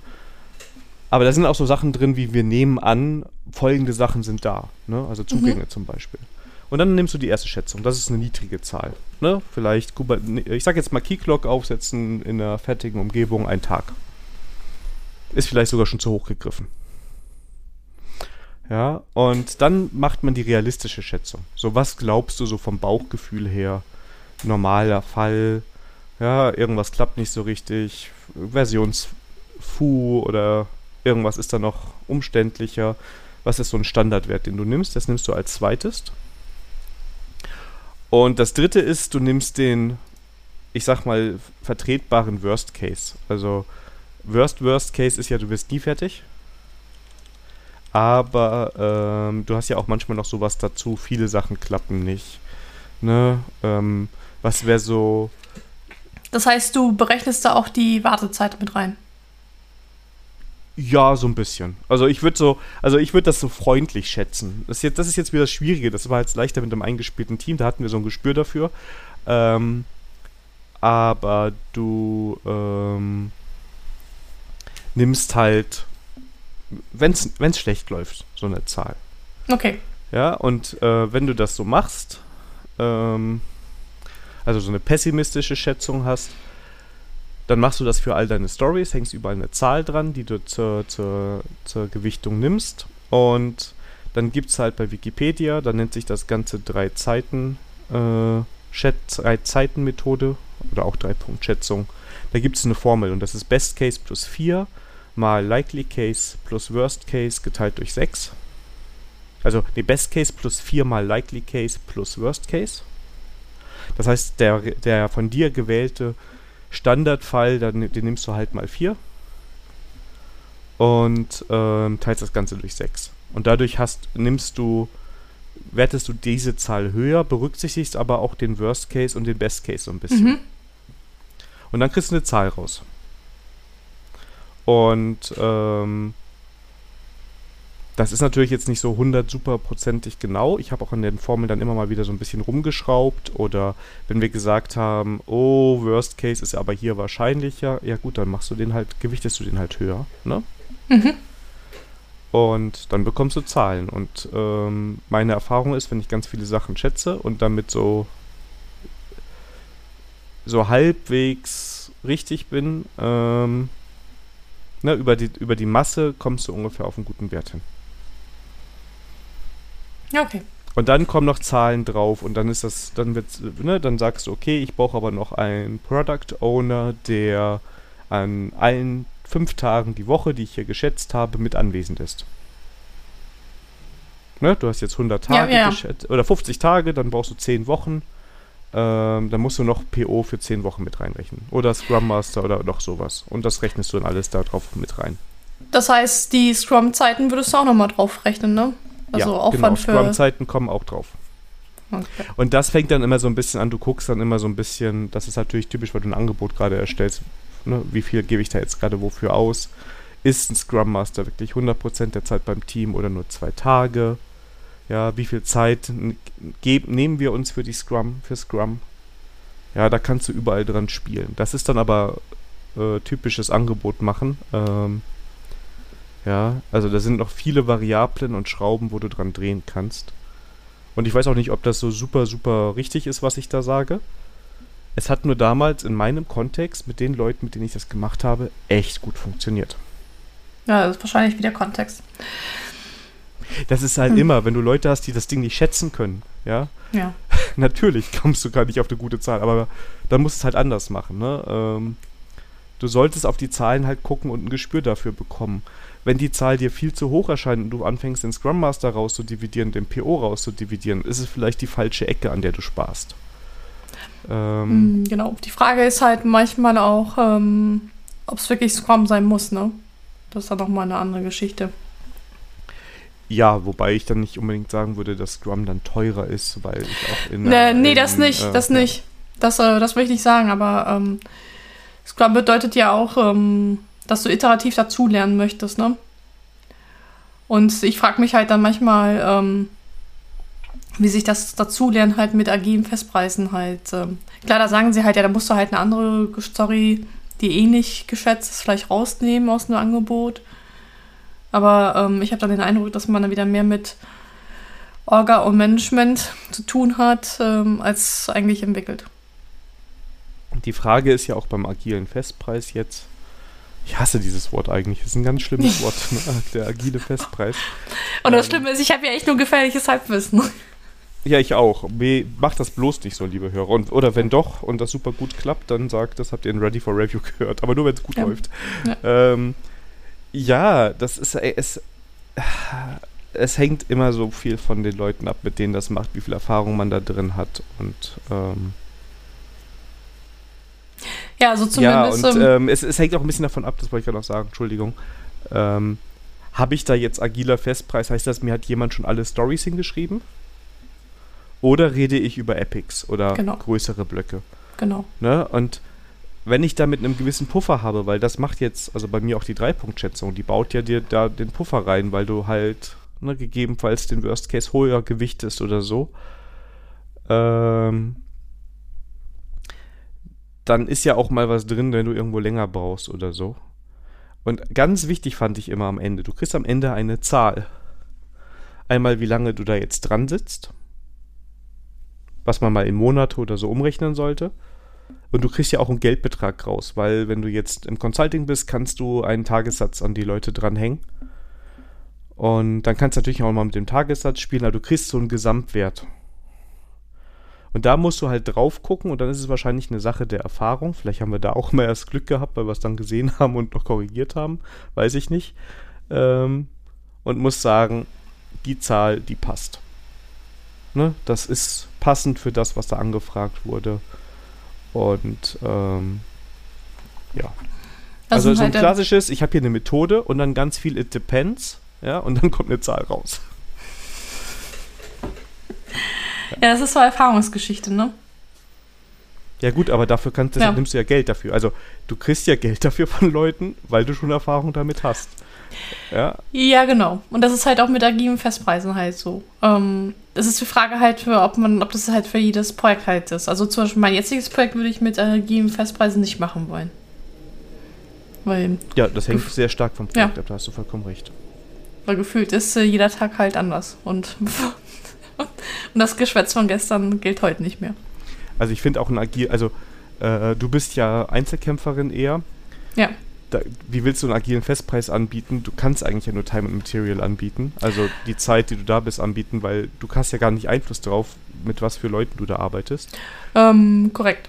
Aber ich ähm, sehe halt auch, dass vermehrt halt auch äh, von uns Einzelkämpfer auch ähm, Werksverträge halt eingefordert werden und das ist halt schwierig. Weiter. Also ich, ich, ich, ähm, ich sag das immer ab, weil ich gesagt habe, ich weiß nicht, mit welchen Leuten ich zusammenarbeite. Ähm, ihr könnt mir auch nicht sagen, was ihr genau umsetzen wollt, ja. Irgendwas mit Java, das ist mir halt zu, zu, zu wenig.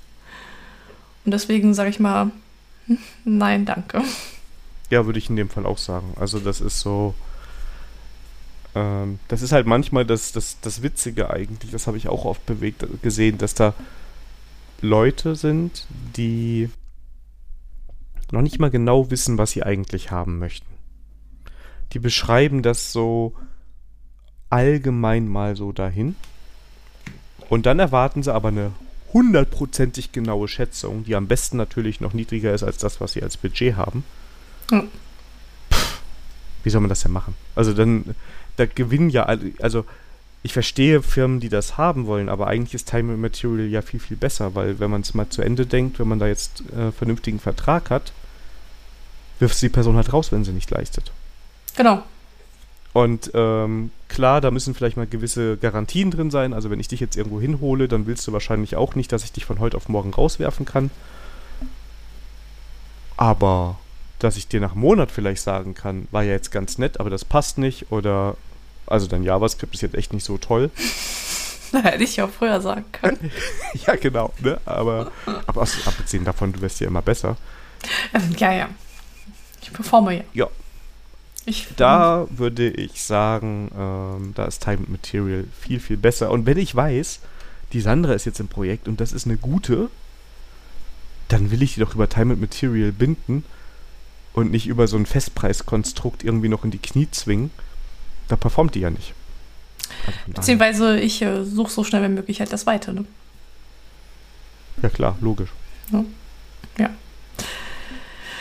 Ja, aber ähm, da Wie sind wir wir. da jetzt haben- hin abgebogen sind, das war jetzt schon fast das ja, das war wieder so typisch Ready for Review bei mir. Okay, also agiler Festpreis kommt ja nicht mehr auf die Tür, auf die ins Backlog haben wir abgeschlossen. Aber auch So, aber- gerne Feedback, ne? Also vielleicht Ja. habe ich ja totalen Unsinn gesagt und ihr habt eine viel, viel bessere Variante, wie man das macht oder andere Erfahrungen. Äh, wie immer, sehr gerne werden vi- via Kontaktformular oder Discord oder Twitter oder Mastodon. Oder Brieftaube.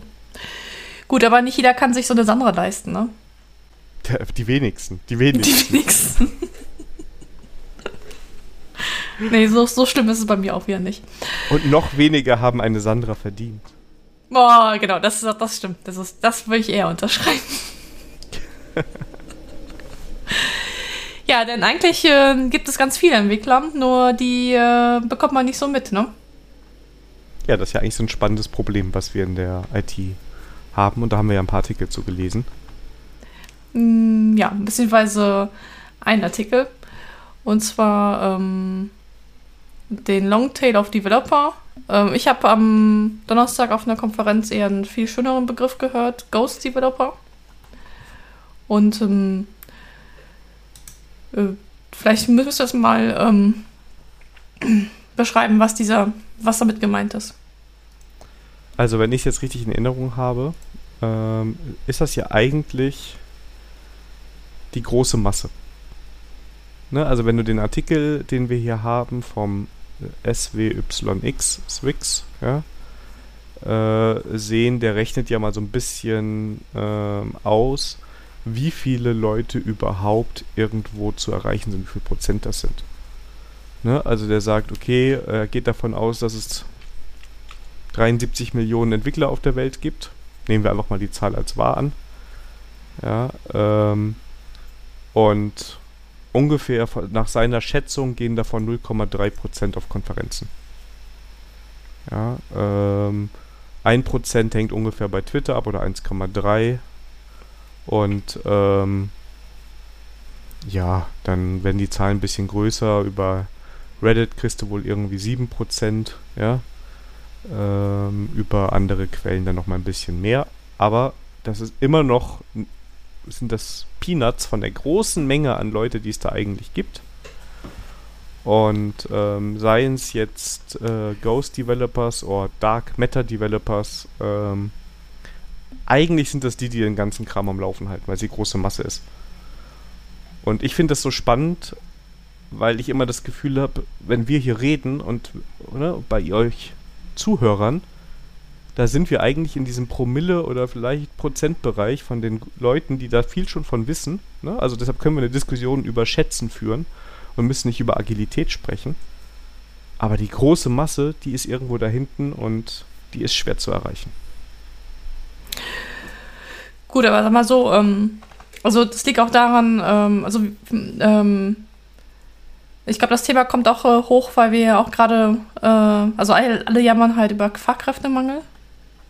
Ähm, die Frage ist halt, ähm, ob wir wirklich einen Fachkräftemangel haben. Das können wir nochmal, da können wir nochmal separat nochmal diskutieren. Und ähm, da versucht man halt, äh, also die meisten Recruiter schreiben mich über Xing oder halt LinkedIn an dass die Recruiter nicht lesen können äh, oder die meisten Recruiter nicht lesen können. Das glaube ich, nochmal ein separates Thema für sich. Aber ähm, ich weiß halt auch aus Projekten, nicht jeder ist auf LinkedIn oder Xing. Das heißt, sie kriegen halt auch nicht ähm, halt alle mit. Und die Leute, die auf Xing und LinkedIn sind, sind auch meistens die Leute, das sind keine schlechten Entwickler. Die haben einfach vielleicht ihre Karriere einfach anders aufgebaut. Ähm, die sind halt hochzufrieden, dass sie vielleicht mit ihren Visual Basic oder SQL ähm, halt ihr liebgewonnenes System halt pflegen und nicht jeder Technologie halt nachrennen. Und ähm, aber nichtsdestotrotz muss man die halt auch ähm, halt irgendwie einfangen. Also einfangen ist, glaube ich, ein äh, äh, schlechtes Wort. Aber zumindest äh, halt auch mitnehmen bei gewissen Veränderungen in Unternehmen. Ja, also das Problem ist halt, diese große Masse, da, das sind nicht alles immer, also das sind vielleicht für ihre jeweiligen Projekte gute Entwickler, weil sie da irgendwie alles kennen und die Fachdomäne auch aufgebaut haben. Aber ich kenne Leute mit mehreren Jahren Java-Erfahrung, die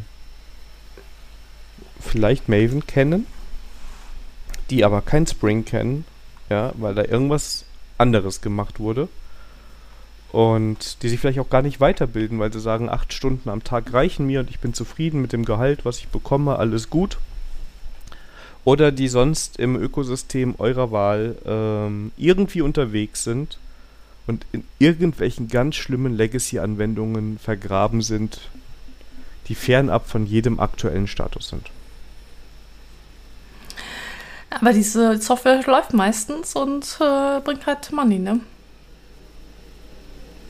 Ja. Bis dann irgendwann jemand kommt und sagt, oh ja, wir müssen jetzt ein neues Projekt machen, wir müssen jetzt alles neu schreiben. Genau. Ja, und dann, und dann fängt das Drama halt an, ne? Dann fängt das Drama an und dann merkt man manchmal auch, oh, vielleicht sind sie nicht alle so gut hier. Oder ähm, andere Probleme kommen dann hoch. Also meistens ist das ja nur ein, ein Indiz. Ne? Also wenn du eine Firma hast, wo Entwickler so vielleicht auch hinten dran sind hinter dem aktuellen Stand der restlichen Welt, ist ja halt die Frage, ob das nicht auch in der ganzen Firmenkultur liegt, wo nicht gefördert wird, dass die Leute sich weiterbilden. Gut, aber trotzdem äh, heißt das nicht, dass die Leute da unzufrieden sind, ne? Nur weil wir den geilen neuen Scheiß halt machen und die halt aus unserer Sicht nicht den geilen neuen Scheiß machen. Ähm, das, glaube ich, muss man halt auch nochmal ähm, halt differenzieren, ne? Es ja, gibt auch Leute, die, die, auch, ja. die, die wollen halt nicht den geilen neuen Scheiß machen, sondern sind halt zufrieden mit, der, mit ihrer Nische. Ja, oder die machen irgendwas halbwegs Normales, ja. Die haben dann halt ihre Java EE-Anwendung oder keine Ahnung was, was jetzt nicht der hippe Kram ist, aber was irgendwie noch halbwegs aktuell ist und die sagen sich halt, ja, hier kann ich in Ruhe acht Stunden am Tag arbeiten, hier bekomme ich ein vernünftiges Gehalt und hier kann ich auch die nächsten 20 Jahre noch so in Ruhe arbeiten. Und dann mache ich das jetzt halt einfach. Und das ist ja auch nichts Schlimmes. Also du musst ja nicht als Entwickler anfangen, ähm, dich da irgendwie, wer weiß wohin zu entwickeln. Wenn du zufrieden bist mit dem Status quo, ist das ja gar nichts Schlechtes. Das Problem ist halt, wenn sich dieser Status quo irgendwann so ändert, dass du nicht mehr damit zufrieden bist, weil du dann, wenn du Pech hast, im Markt Probleme hast, was anderes zu finden. Ja. Ähm, aber ich glaube, die haben dann meistens aber auch das Problem wie äh, Neulinge, die halt ähm, aus den Universitäten oder aus der Ausbildung halt reingespult werden ins Arbeitsleben. Ähm, für die ist halt eine Technologie wie Maven halt auch neu. Und wo, wo wir sie, ich lasse mich nicht lügen, auch seit 20 Jahren schon mittlerweile haben. Oder knapp 20 Jahren. Ja, das ist halt die Frage. Also Ja. es ist für mich erstmal ein Unterschied. Also als ich damals, lang, lang ist es her, von der Uni kam, da war das Konzept Bildtool, das hatte ich noch nicht ganz durchdrungen. Ich kannte Makefiles, ich kannte auch Arndt so ein bisschen. Und ich habe auch das mit Ivy dann irgendwie dann doch ganz cool gefunden, was wir dann gemacht haben. Und dann kam auf einmal einer mit Maven und das war so, boah, geil. Und dann habe ich mich da drauf gestürzt, weil ich das super spannend fand, damit Sachen zu machen. Und danach ist, sagen wir mal, der Sprung zu Gradle nicht mehr so schlimm, weil man das Prinzip so grob verstanden hat. Also du schreibst jetzt nicht von heute auf morgen irgendwelche Gradle-Bildskripte, aber du weißt, nach welchen Begriffen du googeln müsstest oder nach was für Beispielen du googeln müsstest, um dich da zu orientieren. Und wenn du da jetzt dir ein Buch holst und dir Gradle anguckst, dann wirst du da irgendwie mit deinem Maven-Wissen arbeiten können. Vielleicht sogar mit deinem Arndt-Wissen, wenn du da mit Arndt-Skripten und sowas gearbeitet hast, wirst du ja sagen, ach, ist ja dasselbe, haha. Ähm, von daher glaube ich, wenn du diese darunter liegenden Prinzipien kennst, dann kannst du mit einer moderaten Eingewöhnungszeit dich da anpassen. Wenn das aber fehlt, also du kennst gar keinen Dependency Injection, weil ihr das keine Ahnung wie im Projekt gemacht habt, dann fehlen halt die absoluten Basics aus heutiger Sicht. Und ich glaube, bei jemandem, der von der Uni kommt, ist das noch okay. Dem bringst du das dann halt einmal bei. Das wird reingepreist. Deshalb verdienen die weniger am Anfang und deshalb muss man ein bisschen mehr Zeit in die rein investieren, aber das ist nur Lernen. Wenn du aber jetzt jemanden hast, der mit 10, 15 Jahren Berufserfahrung zu dir ins Projekt kommt und sagt, ja, ich habe Java gemacht, nee, Spring, was ist denn das? Maven, nee, nie gehört, ja, dann Gut, aber- ist es ein Problem. Ähm, ich würde das so nicht unterschreiben. Es kommt drauf, wie motiviert die Leute sind. Wenn sie ähm, das gecheckt haben, okay, ähm, sie haben eine neue Situation mit ihrem Wissen, für die letzten zehn Jahren kommen sie nicht weiter, sie müssen halt machen. Dann, äh, ähm, und genauso motiviert sind wie die Junior, dann kannst du halt damit arbeiten und halt die halt ähm, mit Wissen halt vollpumpen. Ich glaube, das wird erst zum Problem, wenn derjenige mir sagt, äh, ich brauche das die letzten zehn Jahre nicht, also äh, habe ich keine Lust, mir das anzueignen. Ich glaube, dann wird das zu einem Problem. Das stimme ich vollkommen zu. Die Frage ist nur, wenn jetzt, warum ist jetzt jemand auf einmal plötzlich motiviert? Und ja, und jetzt kommen wir schon wieder fast Richtung Software, Software Craftsman. Ja, dann muss ich vielleicht ja. auch einen Teil meiner Freizeit im alten Job noch da rein investieren, um mich so ein bisschen aufzuschlauen. Was, glaube ich, sogar verhältnismäßig schnell geht. Du abonnierst Ready for Review, du hörst die großen, liest die großen Klassiker durch, zack, neue Stelle.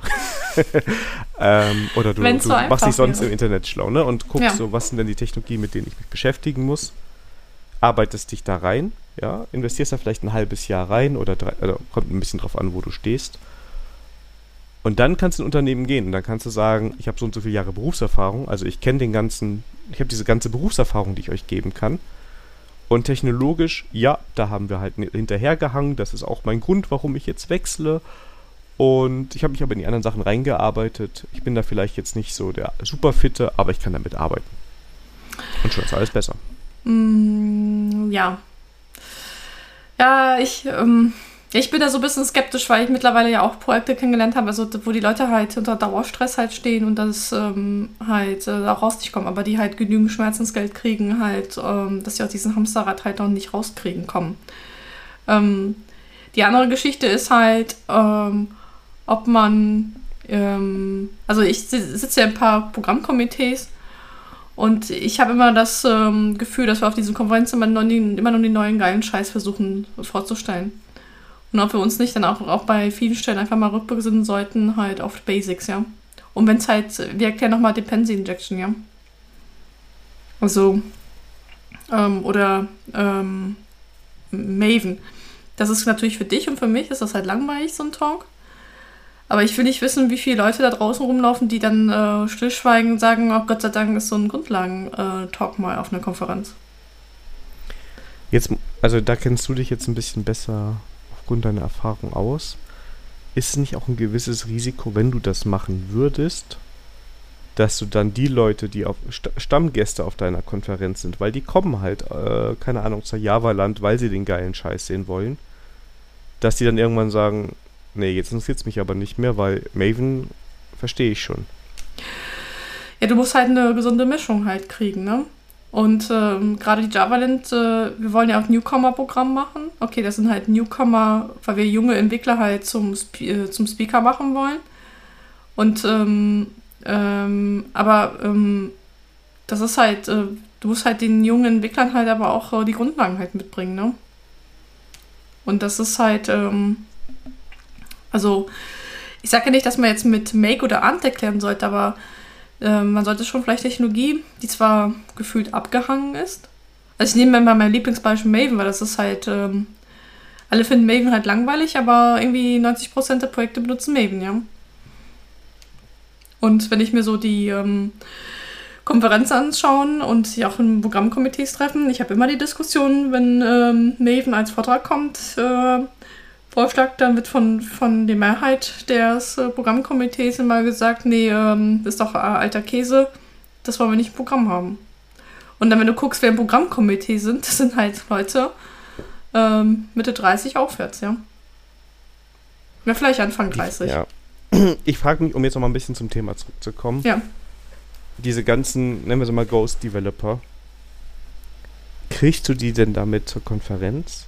Haben die nicht vielleicht sogar also was ich auch oft sehe, ist, dass denen gar nicht bewusst ist, oder was vielen nicht bewusst ist, was so an Wissen fehlt. Und die sagen dann, okay, jetzt gehe ich mal auf die Konferenz, dann lerne ich mal die, die hippen Buzzwords kennen, damit ich mich irgendwie aufschlaue. Vielleicht fehlt sogar das Wissen, dass man so einen Maven-Kurs, Maven Basics mal bräuchte. Gut, du hast recht, dann würdest du auch mit der Konferenz nicht kriegen, kriegen aber das würdest du halt auch nicht mit einem ähm, also, weil da kriegst du sie gar nicht erreicht, weil du nicht weißt, also, dann, weil die sich halt selber bewegen müssen, ne? Also, du kannst zwar Content halt bereitstellen, aber ähm, dieser Content muss auch noch konsumiert werden, ne? Ähm, zumindest. Ja, ich das, ja. Ja, also, es ist halt äh, schwierig. Also, ähm, ich versuche halt, die Leute, ähm, wo ich halt Potenzial sehe, in den Projekten halt zu aktivieren, ne? Aber das ist halt auch schwierig an der Stelle.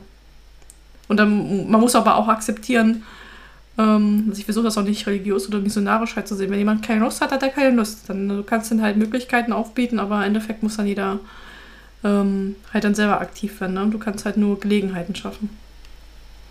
Genau, das stimmt. Ja, es ist Also halt ich- schwierig. Und ich meine, jetzt, äh, jetzt nehmen wir mal Ja. unseren Podcast hier so Metatalk-mäßig als Beispiel. Ich würde sagen, unsere Zielgruppe, also neben Hobbyköchen, äh, sind schon Menschen aus der IT oder Menschen, die wir kennen und die deshalb den Podcast hören. Ich glaube, das sind die drei Hauptgruppen. Und ich glaube, und ich lasse mich da gern korrigieren, via Kontaktformular, Brieftaube, Mastodon äh, oder Twitter oder natürlich auch Discord, dass es dann eher darum geht, dass man um den geilen Hei heißen Scheiß spricht oder dass wir so ein Thema wie jetzt eben, warum schätzen wir, schon auf Advanced Level führt. Also wir fangen nicht an mit Scrum Basics oder wie, was, was schätzen überhaupt heißt, sondern wir sind eigentlich schon sofort in der Diskussion und diskutieren darüber, was man damit eigentlich erreicht, was die Ziele dahinter sind. Und wir setzen voraus, dass Met Hörer da schon irgendwo drin sind. Sonst ist die Folge, ist, ist, ist der Abschnitt total wertlos. Und wenn man das jetzt so runterbricht für unsere Freunde von den Ghost Developern, die vielleicht noch gar nicht den Podcast hören, ähm, weiß ich nicht, ob das so viel bringt. Also ist jetzt mal, also vielleicht ja, ich weiß es nicht. Ähm, gut, aber es könnte aber auch sein, dass vielleicht mal doch ein Ghost-Developer sich bei uns hier ver verirrt und sagt, boah, ihr macht das total spannend, aber ähm, ihr ähm, ähm, fängt an zu hohen Level an und wir, dann kriegen wir das Feedback, könnt ihr mal äh, über Basics reden. Würdest du dann Nein sagen? Tun wir nicht? Nee, Weil wenn ich das Feedback bekäme, sofort. Also ich bin da für alles zu haben. Also das sollte man vielleicht auch nochmal im Podcast ganz klar sagen, liebe Hörer. Wenn da irgendein Thema ist, wo ihr sagt, hier nochmal bitte reingehen, äh, ich kann nicht Das versprechen, so dass wir das dann in zwei Wochen holen, aber wir machen das eigentlich, wenn wir Leserfeedback haben, arbeiten wir das sehr schnell ab, weil wir uns darüber freuen. Ne? Also es ist ja nicht so, dass wir vier Millionen Hörer haben und gar nicht mehr mitbekommen, was sich da an Themen ergibt.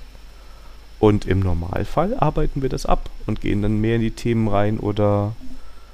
Und ganz ehrlich, wenn jemand sagt, fang doch mal bitte mit Maven Basics an, dann würden wir das halt machen. Und dafür haben wir übrigens auch dann Shownotes, wo jemand, der sagt, das Thema ist jetzt aber langweilig, das einfach skippen kann.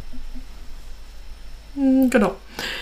Ähm, aber die Frage ist halt, hört ein Ghost-Developer unseren Podcast? Und da sind wir wieder bei Henne-Ei-Problemen aus meiner Sicht.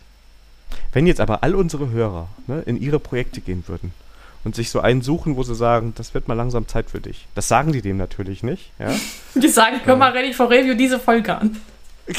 genau, dann verstehst du, warum du den Merkst du was? Merkst du was? Nein?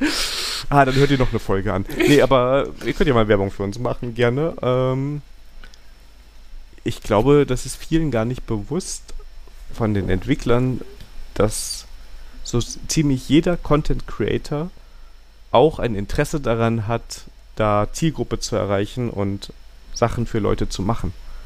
Ja, man kommt nur manchmal vielleicht gar nicht auf die Idee, dass dann Bedarf da ist. Und ähm, der hippe Scheiß ist dann halt manchmal vielleicht auch spannender zu schreiben. Aber, ja. Also Hausaufgabe für alle Hörer, ein Ghost Developer. ja. Äh, anschleppen. genau, oh ja. Die Sandra passt auf, wie die Statistik aussieht. Oh, genau. Ich bin, ich bin ja statistikgetrieben, ja. Total. Oh, ja, wir sind- aber wir- heute war es so. wir- Heute fing die Folge an oder vor der Folge war dann so, oh, schau mal hier, Downloadzahlen sind hoch.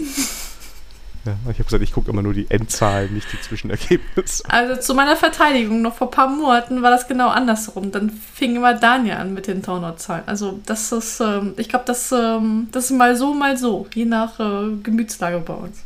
Ich bin, ich nehme so gern Podcast auf, ich würde das auch für weniger Hörer Ja, machen. natürlich, natürlich. Ich werde dich daran erinnern, wenn, wenn du wieder mit Zahlen um die Ecke kommst. Was soll das denn heißen? Ich schneide das hier gleich einfach raus. Das Schlimme ist, ich würde es nicht mal merken in der, in der Postproduktion. Ja, also ein paar Sachen sind schon rausgeschnitten worden, das ist mir schon aufgefallen. Da kann, also. Ja, aber macht ja nichts. Auf jeden Fall, ähm, dann wären wir so Ghostbusters-mäßig unterwegs, ne? Ja, stimmt.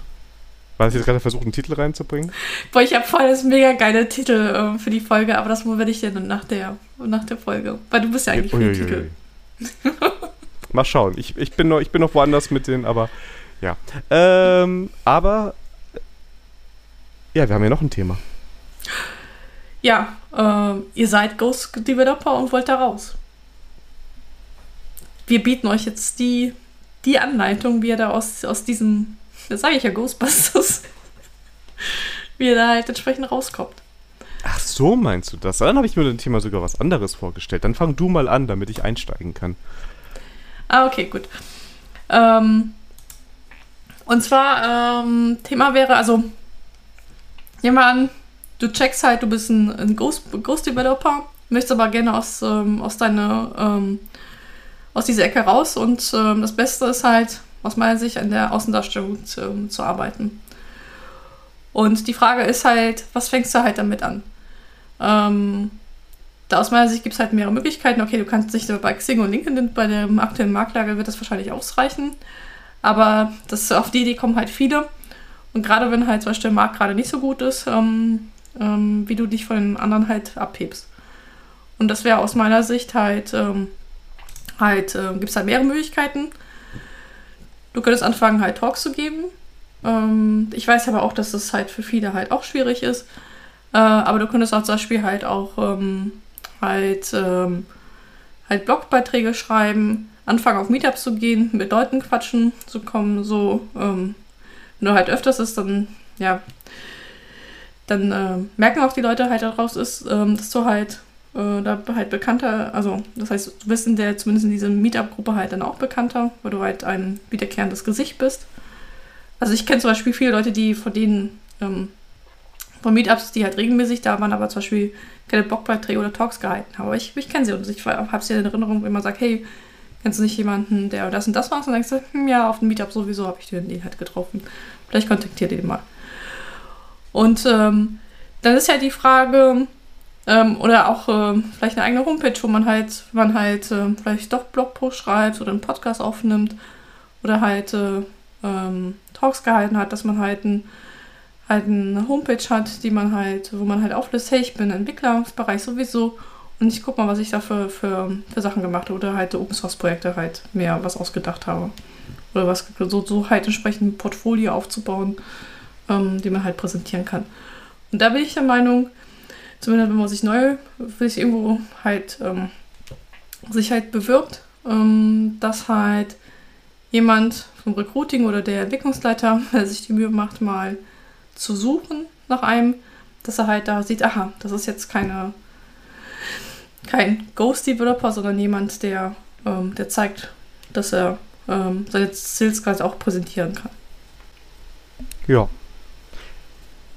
Habe ich, ich dich jetzt bisschen... gequatscht? Nein, nein, nein. Ich war Sekunde, ich, ich musste kurz nachdenken, weil ich habe das Thema ein bisschen anders gesehen. Ich habe ich hab das nicht mit dem Fokus auf Ghost Developer gesehen, weil ich kann mir für jeden vorstellen, dass man seine eigene Außendarstellung nochmal verbessern möchte und ähm, ja, präsenter sein möchte, irgendwie im Internet oder. Um, ähm, natürlich, das gilt natürlich auch für, für, für, für solche Leute. Ähm, das war jetzt eigentlich eine coole Überleitung. Okay, okay. Also natürlich gilt das, was ich jetzt gesagt habe, natürlich auch für jeden anderen Entwickler. Ne? Ähm, nehmen wir an, ihr seid auf neuer Jobsuche, ihr könnt zwar den neuen geilen Scheiß, aber seid auf dem, äh, aber dann müsst ihr auch euch von der Master halt absetzen. Vielleicht, also wie gesagt, vielleicht in der jetzigen Marktlage nicht, aber ähm, ähm, nach äh, fetten Jahren kommen auch wieder magere Jahre. Ja, Genau, und was ich sagen würde, ist, man sollte schon in irgendeiner Form Content produzieren, um ein bisschen Reichweite zu generieren, sei es mal ein Blogpost, gerne ein Podcast oder äh, YouTube oder was immer einem gefällt. Kann auch nur Twitter sein. Das halte ich persönlich für recht wichtig, dass man darüber so einen gewissen Wert generiert oder Artikel für Magazine schreiben, kann man auch machen. Und manchmal, wenn man das eine macht, dann meldet sich auf einmal ein Magazin und sagt, hey, du machst doch hier den Podcast oder hier, du schreibst doch da den Blog, magst du nicht mehr Artikel zu schreiben. Ähm, das ist eigentlich eine richtig, richtig gute, gute Sache dabei. Und ähm, was dann oft kommt als Frage ist so ein bisschen, ja, worüber soll ich denn schreiben? Und das, das machen alle, äh, ja, ich weiß, ich weiß auch nicht, was interessant ist.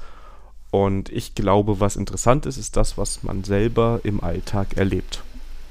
Also ich habe zum Beispiel positives Feedback bekommen auf meinen Artikel über die Package Lock, äh, Package JSON, wo immer noch der zweite Teil fehlt. Aber der kommt.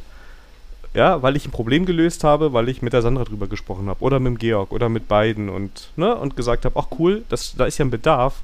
Und wenn ich es jetzt schreibe und wenn es nur für die beiden ist, ist es ein Erfolg. Ja, und was passiert? Ich schreibe was, was andere wertvoll finden und es wird geteilt. Finde ich super. Und ähm, so kann man es auch machen, wenn man vom Kollegen irgendwas gefragt wird und gesagt wird, ach ja, äh, du willst wissen, wie man das und das testet, das habe ich die ganze Zeit gemacht. Hier ist die Antwort und dann macht man halt selber nochmal einen Blogpost oder äh, schreibt ein GIST dazu und äh, veröffentlicht das via Twitter. Ja, da kann man dieses Wissen oder diese Probleme, die man irgendwo im Alltag hat, sehr gut nochmal nutzen, um Content irgendwo zu produzieren. Es muss ja auch nicht immer 500 Seiten Artikel sein, wenn man was schreibt. Und ich glaube, dass man darüber, wenn man dann guten Content regelmäßig liefert, vielleicht auch mal von der Arbeit berichtet, in einer angemessenen Art und Weise, ähm, sehr gut ein, ein Profil erstellen kann, auch online. Und das ist natürlich was ganz anderes, wenn man damit sich bewirbt, als wenn man da nichts hat oder auch nichts hat, worüber man da reden kann. Ne? Also das finde ich sind so ein paar einfache Dinge, wo man viel Value liefern kann und auch mittelfristig da gute Ergebnisse zurückbekommt. Ähm, vor allem mit der Homepage ist mittlerweile ähm, das relativ einfach zu bauen. Also es kann angefangen, einfach so eine GitHub-Page zu machen. Bisschen Markdown-Theme drauf, ähm, los geht's. Oder man nutzt ähm, so Static HTML-Generatoren ähm, und die Plot ist halt auf Netlify, so wie das wir zum Beispiel mit unserer Homepage machen oder ich das mit meiner Homepage. Also meine Homepage sieht für den Backend-Entwickler richtig schick aus. Aber auch nur, Und man kann auch wie die Sandra, glaube ich, äh, ein fertiges Theme dafür nutzen. Genau, das Man kann natürlich, ja. Also ähm, auf das wollte ich hinaus. Das heißt, auch wenn ihr auch ähm, Backend-Entwickler seid, da gibt es mittlerweile Tipps und Tricks, ähm, wie man was Schönes zaubern kann, ohne dass man halt ein Frontend-Guru. Natürlich macht das der Daniel bei uns natürlich alles ähm, ähm, Layout und so und schön, natürlich ohne Themes. Aber Daniel ist ja auch hier Frontend-Pilz, ich noch nicht. Ja, da arbeiten wir noch dran, dass die nächste Version der Ready for Review Seite ist dann alleine von Sandra geschrieben. Mm, nein, das wollt ihr nicht. ähm, ja, aber ganz ehrlich, ähm, davon ausgehend, wenn ihr jetzt äh, versucht, irgendwie eure Außendarstellung zu verbessern, ihr erreicht ja nicht eine Million Follower damit in, in kürzester Zeit. Netlify ist kostenlos, GitHub ist kostenlos, man kann den Code einfach bei GitHub hosten und es ist super einfach, den bei Netlify zu publishen. Äh, könnt ihr auch gerne bei mir im Blog gucken. Ich schreibe nämlich, ich habe ein paar Artikel geschrieben, wie man das mit 11T super toll machen kann, wo man am Ende auch am besten nur Markdown-Dateien hat, wo man die Sachen reinschreibt. Und wenn man auf einmal merkt, da ist mehr Bedarf dran oder eine höhere Reichweite entsteht, ja, dann kann man dafür auch irgendwann bezahlen, weil man er hat ja eine große Reichweite, die vielleicht sich irgendwie anders monetär positiv auswirkt. Und das ist eigentlich eine feine Sache. Außerdem, ich mag die Sachen immer gerne, weil ich dann so kleine Spielprojekte habe, an denen ich so ein bisschen basteln und Sachen ausprobieren kann. Das ist eigentlich eine, eine ganz, ganz feine Sache. Und das kann man natürlich auch alles in sein CV schreiben an Wissen, was man hat, wo man mit moderneren Sachen irgendwo arbeitet und Erfahrung gesammelt hat. Genau, und ich, ich, also bei mir, also bei mir ist Prinzip, es muss einfach laufen im Vordergrund und deswegen ähm, habe ich da zum Beispiel eine, verfolge ich da eine andere Strategie. Ja. Aber gut, aber ich glaube, ähm, ähm, ich produziere halt auf eine andere Art und Weise halt Content, deswegen ähm, ähm schließt das eine das andere. Also, was ich mit sagen möchte, ist, ähm, es ist halt für jeden Typen halt, ähm, gibt es genügend Möglichkeiten, sich da auszuleben. Ja, es hängt ja auch davon ab, was willst du jetzt genau damit erreichen. Ne? Also was ist jetzt so die Motivation dahinter? Und ich glaube, dass bei dir was anderes, eine andere Strategie dahinter fährt, auch weil du selbstständig unterwegs bist. Ähm, gut, aber ähm, äh, ja, ähm, es hilft ja schon, äh, also, es, also es hilft zumindest, sich von der Masse an Freiberuflern hervorzuheben.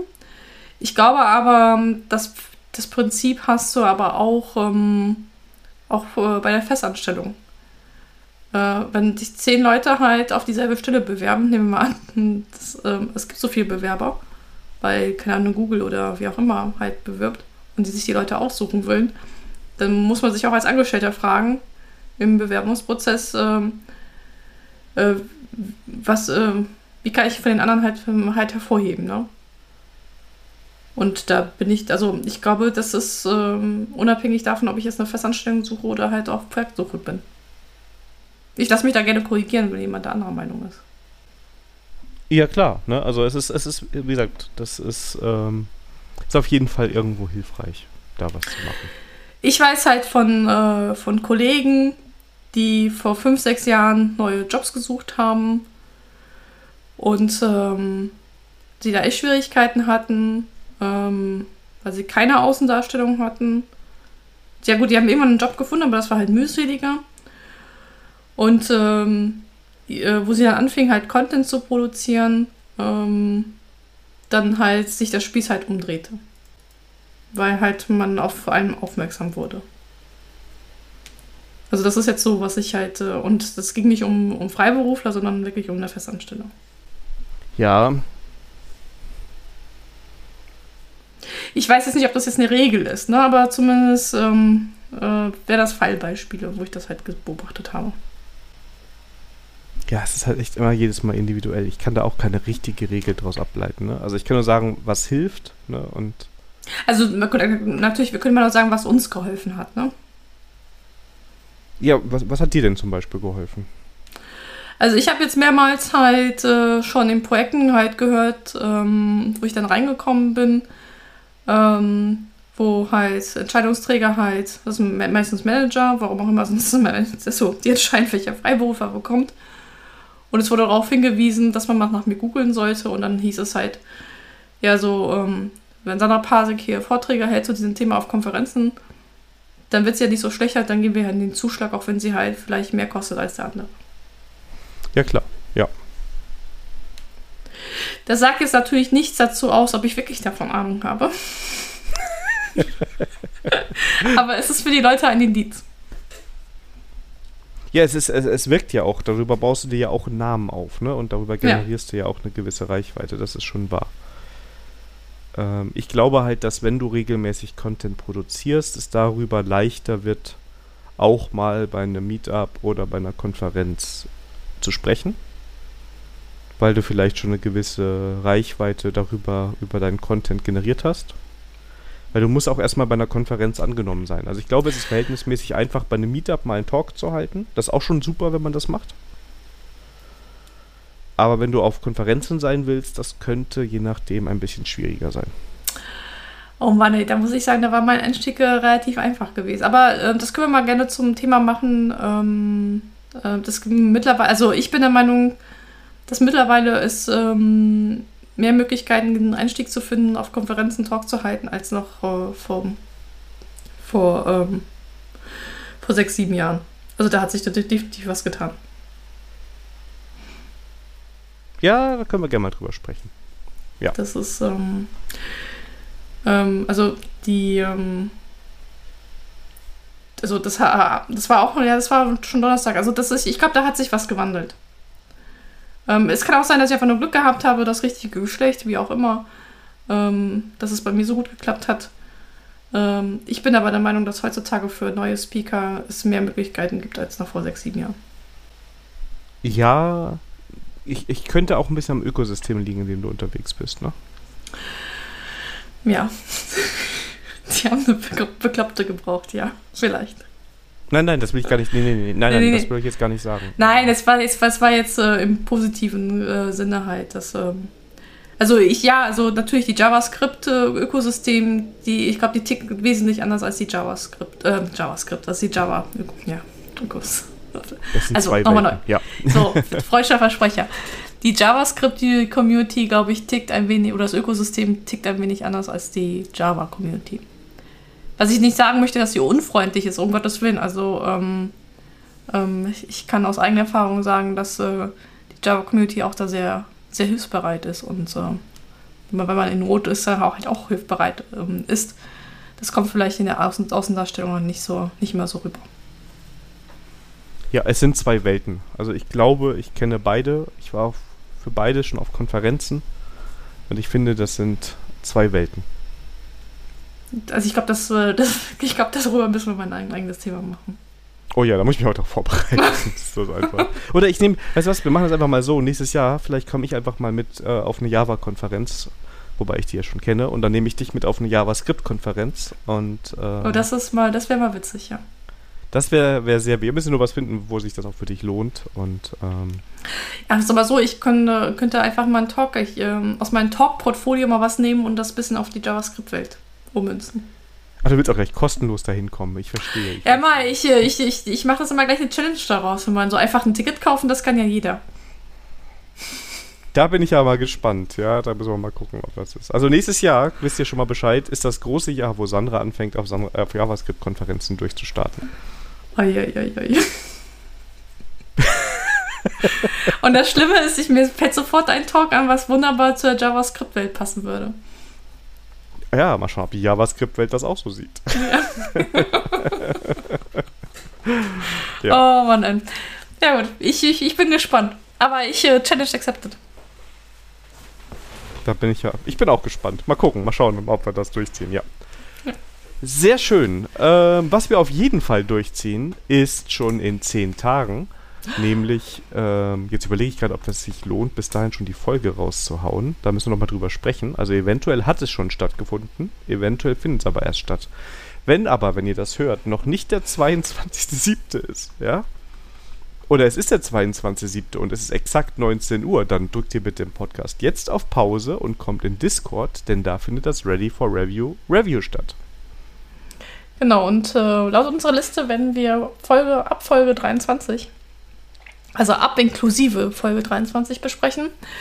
Wir sind aber agil genug, das heißt, wenn ihr ähm, Neuansteiger seid bei uns im Podcast äh, und zu den früheren Folgen Fragen habt, gerne her damit. Ähm, nur wenn da halt, um keine Stille im Discord zu haben, würden wir einfach mal mit der 23 dann starten. Genau. Wir sprechen dann über, über alles, was euch so interessiert, aber damit haben wir schon mal wenigstens so einen Backup-Plan, falls. So ein Backlog. So ein Backlog, ja, genau. Wird direkt gelöscht. genau, zack, bumm, weiter geht's. Sehr schön. Ja, dann bleibt uns nur noch ähm, eine Gespalte, wo ich immer ja, warten muss, bis der Maus, bis der, äh, bis der Hover-Effekt kommt, damit ich es überhaupt ähm, sehen kann, was da alles drin steht. Denn diese Konsum hat einen sehr langen Namen und der heißt Konsum. Spiele, Serien, Bücher, Filme, Musik, Services, Konsolen, Podcasts, Apps, Tools und Shops. Ja, und ich mach mal. Äh, also ich verliere die Spalte immer mehr an Daniel. Aber ähm, ja. zumindest heute.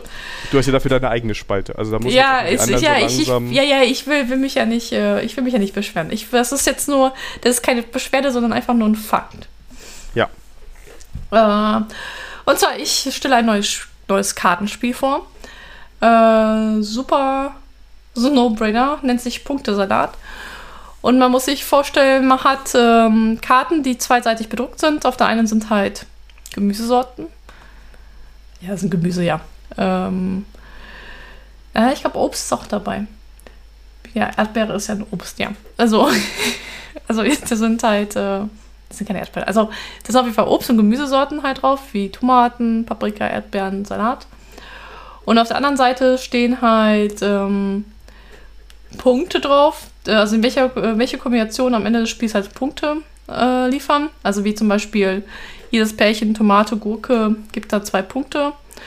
Oder wenn ihr eine bestimmte, wenn ihr Paprika in eurem Salat habt, da gibt es halt Minuspunkte. Und ähm, das heißt, es geht halt drei rumgespielt. Ihr habt dann drei, ähm, drei Stapel, wo die Punkte-Tabelle oben liegt. Und ähm, davor halt jeweils zwei, ähm, also pro Spalte zwei Gemüsesorten bzw. Obstsorten. Und wenn ihr dran seid, habt ihr die Möglichkeit, entweder die Punktekarte zu nehmen, also zum, zu ziehen, oder halt sich zwei Gemüsesorten halt auszuwählen. Und am Ende des, bis wenn es wird halt rumgespielt, bis alle Karten halt verteilt sind und dann wird halt abgerechnet. Und je nachdem, wie ihr ähm, ähm, welche Punkteschema ihr gesammelt habt oder welche Karten ihr gezogen habt, ähm, ähm, werden dann die Punkte zusammengezählt und der mit den meisten Punkten gewinnt. Total witzig ja. und sage ich total no-brainer. Hat mich so ein bisschen an, ähm, an Phase 10 bzw. Quicks, also vom, von der Spiel, Spieldynamik so ein bisschen erinnert. ja. Dann, und du, du hast mal Zeit gehabt, Film zu gucken. Ja, ich habe ganz schlimme, ähm, sagen wir mal, Filmschulden ähm, äh, beglichen, weil ich jetzt diese Woche, oder was letzte Woche? Nee, letzte Woche das erste Mal Dune gesehen habe und auch nicht einen Film. Ähm, ja, und ähm, der Hintergrund ist folgender. Äh, ich war ja mit den Kollegen ähm, in, in Berlin, wo wir unser Backlog gelöscht haben und ähm, dafür, dafür musstet ihr extra nach Berlin fahren. Dafür waren wir nur dafür. Ne? Es geht nur in Berlin. Im Backlog kann man nur in Berlin löschen. Und wir, wir haben ein bisschen gequatscht über Sachen, die man mal gesehen haben äh, muss oder ähm, gelesen haben muss. Und dabei ist zutage getreten, dass ich in meiner ähm, in meinem Nerdwissen und in meinem Science-Fiction-Wissen eine schlimme Lücke habe, nämlich Dune. Und ja, eigentlich bin ich rausgegangen mit der klaren Aufgabe, das Buch zu lesen. Das habe ich dann auch direkt bestellt und Buch, beim Buchhändler meiner Wahl äh, abgeholt. Aber hast du gleich die ganze äh, Serie bestellt oder nur ein Buch? Nur das erste Buch. Von okay. sechsten, glaube ich. Ne? ich glaub, ja, genau, Bücher sechs. Und ich habe ja. das erste, erstmal nur das erste. Und dann habe ich das beim Buchhändler meiner Wahl abgeholt. Ne? Und dann ist ein Vorteil, den man bei Amazon nicht hat, nämlich, dass der Verkäufer noch mit einem spricht und der sofort so, boah, voll das gute Buch und äh, kennst du die Filme und so. Und ich so, nee, nee, ich will jetzt erstmal hiermit anfangen. Und dann kam das Feedback, ja, das Buch, das ist manchmal politisch ein bisschen komplizierter. Also ich zitiere jetzt nur, und ich habe ja, ähm, schau dir ruhig mal den Film mit an, das macht das Ganze ein bisschen einfacher zu konsumieren. Und dann hatte ich an dem Abend äh, nicht so die große Lust, das Buch anzufangen, sondern habe ich mir gesagt, ach ja, dann starte ich mal den Film und war anders als erwartet. Ja, ich wusste echt, ich wusste nur Sandwürmer drin vorkommen. ja. Sehr gut. Und bist du sicher, bist du sicher, dass du den richtigen Film gesehen hast? Ich glaube, da gab es auch eine Satire. Nee, es war der richtige Film, ich bin mir okay. sehr sicher. Und ja, war gut. Und ähm, jetzt lese ich mal das Buch und guck mal. Ähm, ich habe jetzt schon gelernt, dass der Film wohl nur das halbe erste Buch abdeckt. Und da bin ich mal gespannt. Kommt ja auch immer der zweite Teil. Das heißt, du hast die Neuverfilmung von Dune gesehen. Genau. Denn es gibt auch eine Verfilmung aus den 80ern. Genau. Ich habe mir, ich war mir nicht sicher, ob ich die gucken will. Deshalb habe ich jetzt, ich habe aber von der Neuverfilmung gehört, dass sie gut wäre. Die habe ich auch gehört. Und ich war traurig, dass ich ähm, äh, statt Dune im Kino James Bond geguckt habe, was mich enttäuscht hat. Deswegen Dune ist auch noch auf meiner Guckliste. Also zumindest der neue, den alten kenne ich schon. Ja, und ich war, also das Tempo ist, ich würde mal sagen, gemächlich, aber ist sehr imposant. Ist nicht schlecht gemacht, der Film. Also hat mich unterhalten. Und jetzt freue ich mich auf das Buch. Ja, ja ich habe auch m, die, also alle sechs Bände halt auf meiner Watchliste bei eBay. Ich versuche sie halt für, für relativ, ja, was heißt relativ, also für nicht zum Neupreis äh, alle sechs zu schießen. Ja. Und dann habe ich noch eine App. Oh. Ja, mal wieder eine App. Also, ich bin mal wieder in meinen Firefox-Wochen. Jedes Jahr, dass ich dann irgendwann nochmal auf Firefox wechsle. Und irgendwann stört mich wieder was und äh, ich gehe wieder auf Safari zurück. Äh, nur Chrome, das geht ganz gut, dass ich auf den verzichte. Und ähm, ja, in dem Zuge habe ich bei einer Kollegin gesehen, dass es ähm, den Firefox klar gibt, der wohl im Original Firefox Focus heißt. Und das ist ein sehr minimalistischer Browser, der sehr gut da drin ist, alle möglichen Cookies und alles Gedöns zu löschen. Und jetzt habe ich angefangen, dass wenn ich mal einfach nur was im Internet suche auf dem Handy, ich den Firefox klar nehme. Der geht halt auch ohne Erweiterung und sowas. Das ist so, was mich vielleicht am ehesten stört. Ähm, weil so One Password und so alles ein bisschen umständlicher, meiner Meinung nach ist. Und ähm, ja, für das andere Browsen, wo ich sagen wir mal mit Accounts mich eingeloggt habe oder wenn ich im Meistertask gucken will, keine Ahnung, dann nehme ich noch den Safari. Aber ansonsten finde ich den Firefox klar, gerade mal so für schnelles, anonymes oder halbwegs, also nicht richtig anonymes, aber halbwegs anonymes Surfen. Eine ganz klare Empfehlung von mir. Ja, perfekt. Ja, dann hätten wir es. Ja. Und das war wieder so eine typische Folge. Die Vorgespräch hieß, äh, oh, ob wir die, die Stunde voll kriegen. Ja, wobei ich gesagt habe, oh, es ist eine typische Folge, die sich nach zehn Minuten anfühlt, die wird bestimmt lang sein und jetzt haben wir die zwei Stunden geknackt. Ja. Also zwei Stunden Aufnahme könnte jetzt ein Tick kürzer sein, weil ich ja ab und zu mal ein paar Kleinigkeiten rausschneide. Ähm, aber so um die zwei Stunden haben wir geschafft. Ja. Puh. Ja. Wir hoffen, Und wir nähern uns der großen 30, ne? Ja, ja. Also nicht eher so. so also es ist, es, ist ja noch keine 40, ne? Also Midlife Crisis haben wir noch nicht. Hat man die mit 40? Mm, Also zumindest sagt man das halt. Also ich kann Ich weiß nicht, ob nichts- Also vielleicht bin ich jetzt, ist das, vielleicht ist das, ist der Podcast meine Midlife Crisis, weiß ich nicht. Weiß ich auch nicht. ähm, Äh, ich hoffe nicht. Aber Motorrad und sowas hast du noch nicht bestellt. Nee, nee. Dann okay. Alles mögliche andere, aber kein Motorrad. ja. Oh. Das, das soll bei euch Männern immer so ein Anzeichen sein, wenn die anfangen, Motorradführerschein zu machen und Motorrad bestellt. Also hat man Genau, mir so alles gesagt. Ich weiß es nicht. Hat man ja alles noch, hat man ja noch alles Zeit. Genau. Vielleicht meine, warte ich auf meine, du bist ja- und dann machen wir zusammen Motorradführer. Oder hat er einen? Der hat schon einen. Ja, dann irgendwann, wenn er sagt, Daniel, es ist soweit, dann Ja. Ähm, das könnte sehr bald sein. Ready for Brumm Brumm und dann machen wir so einen Po- Motorrad-Podcast. Jetzt aber so, er hat zumindest sich schon mal wieder neue Motorradklamotten gekauft. Okay, das ist ja schon mal so die Grundvoraussetzung. Das ist günstige genau das- Einstieg, ja. Genau.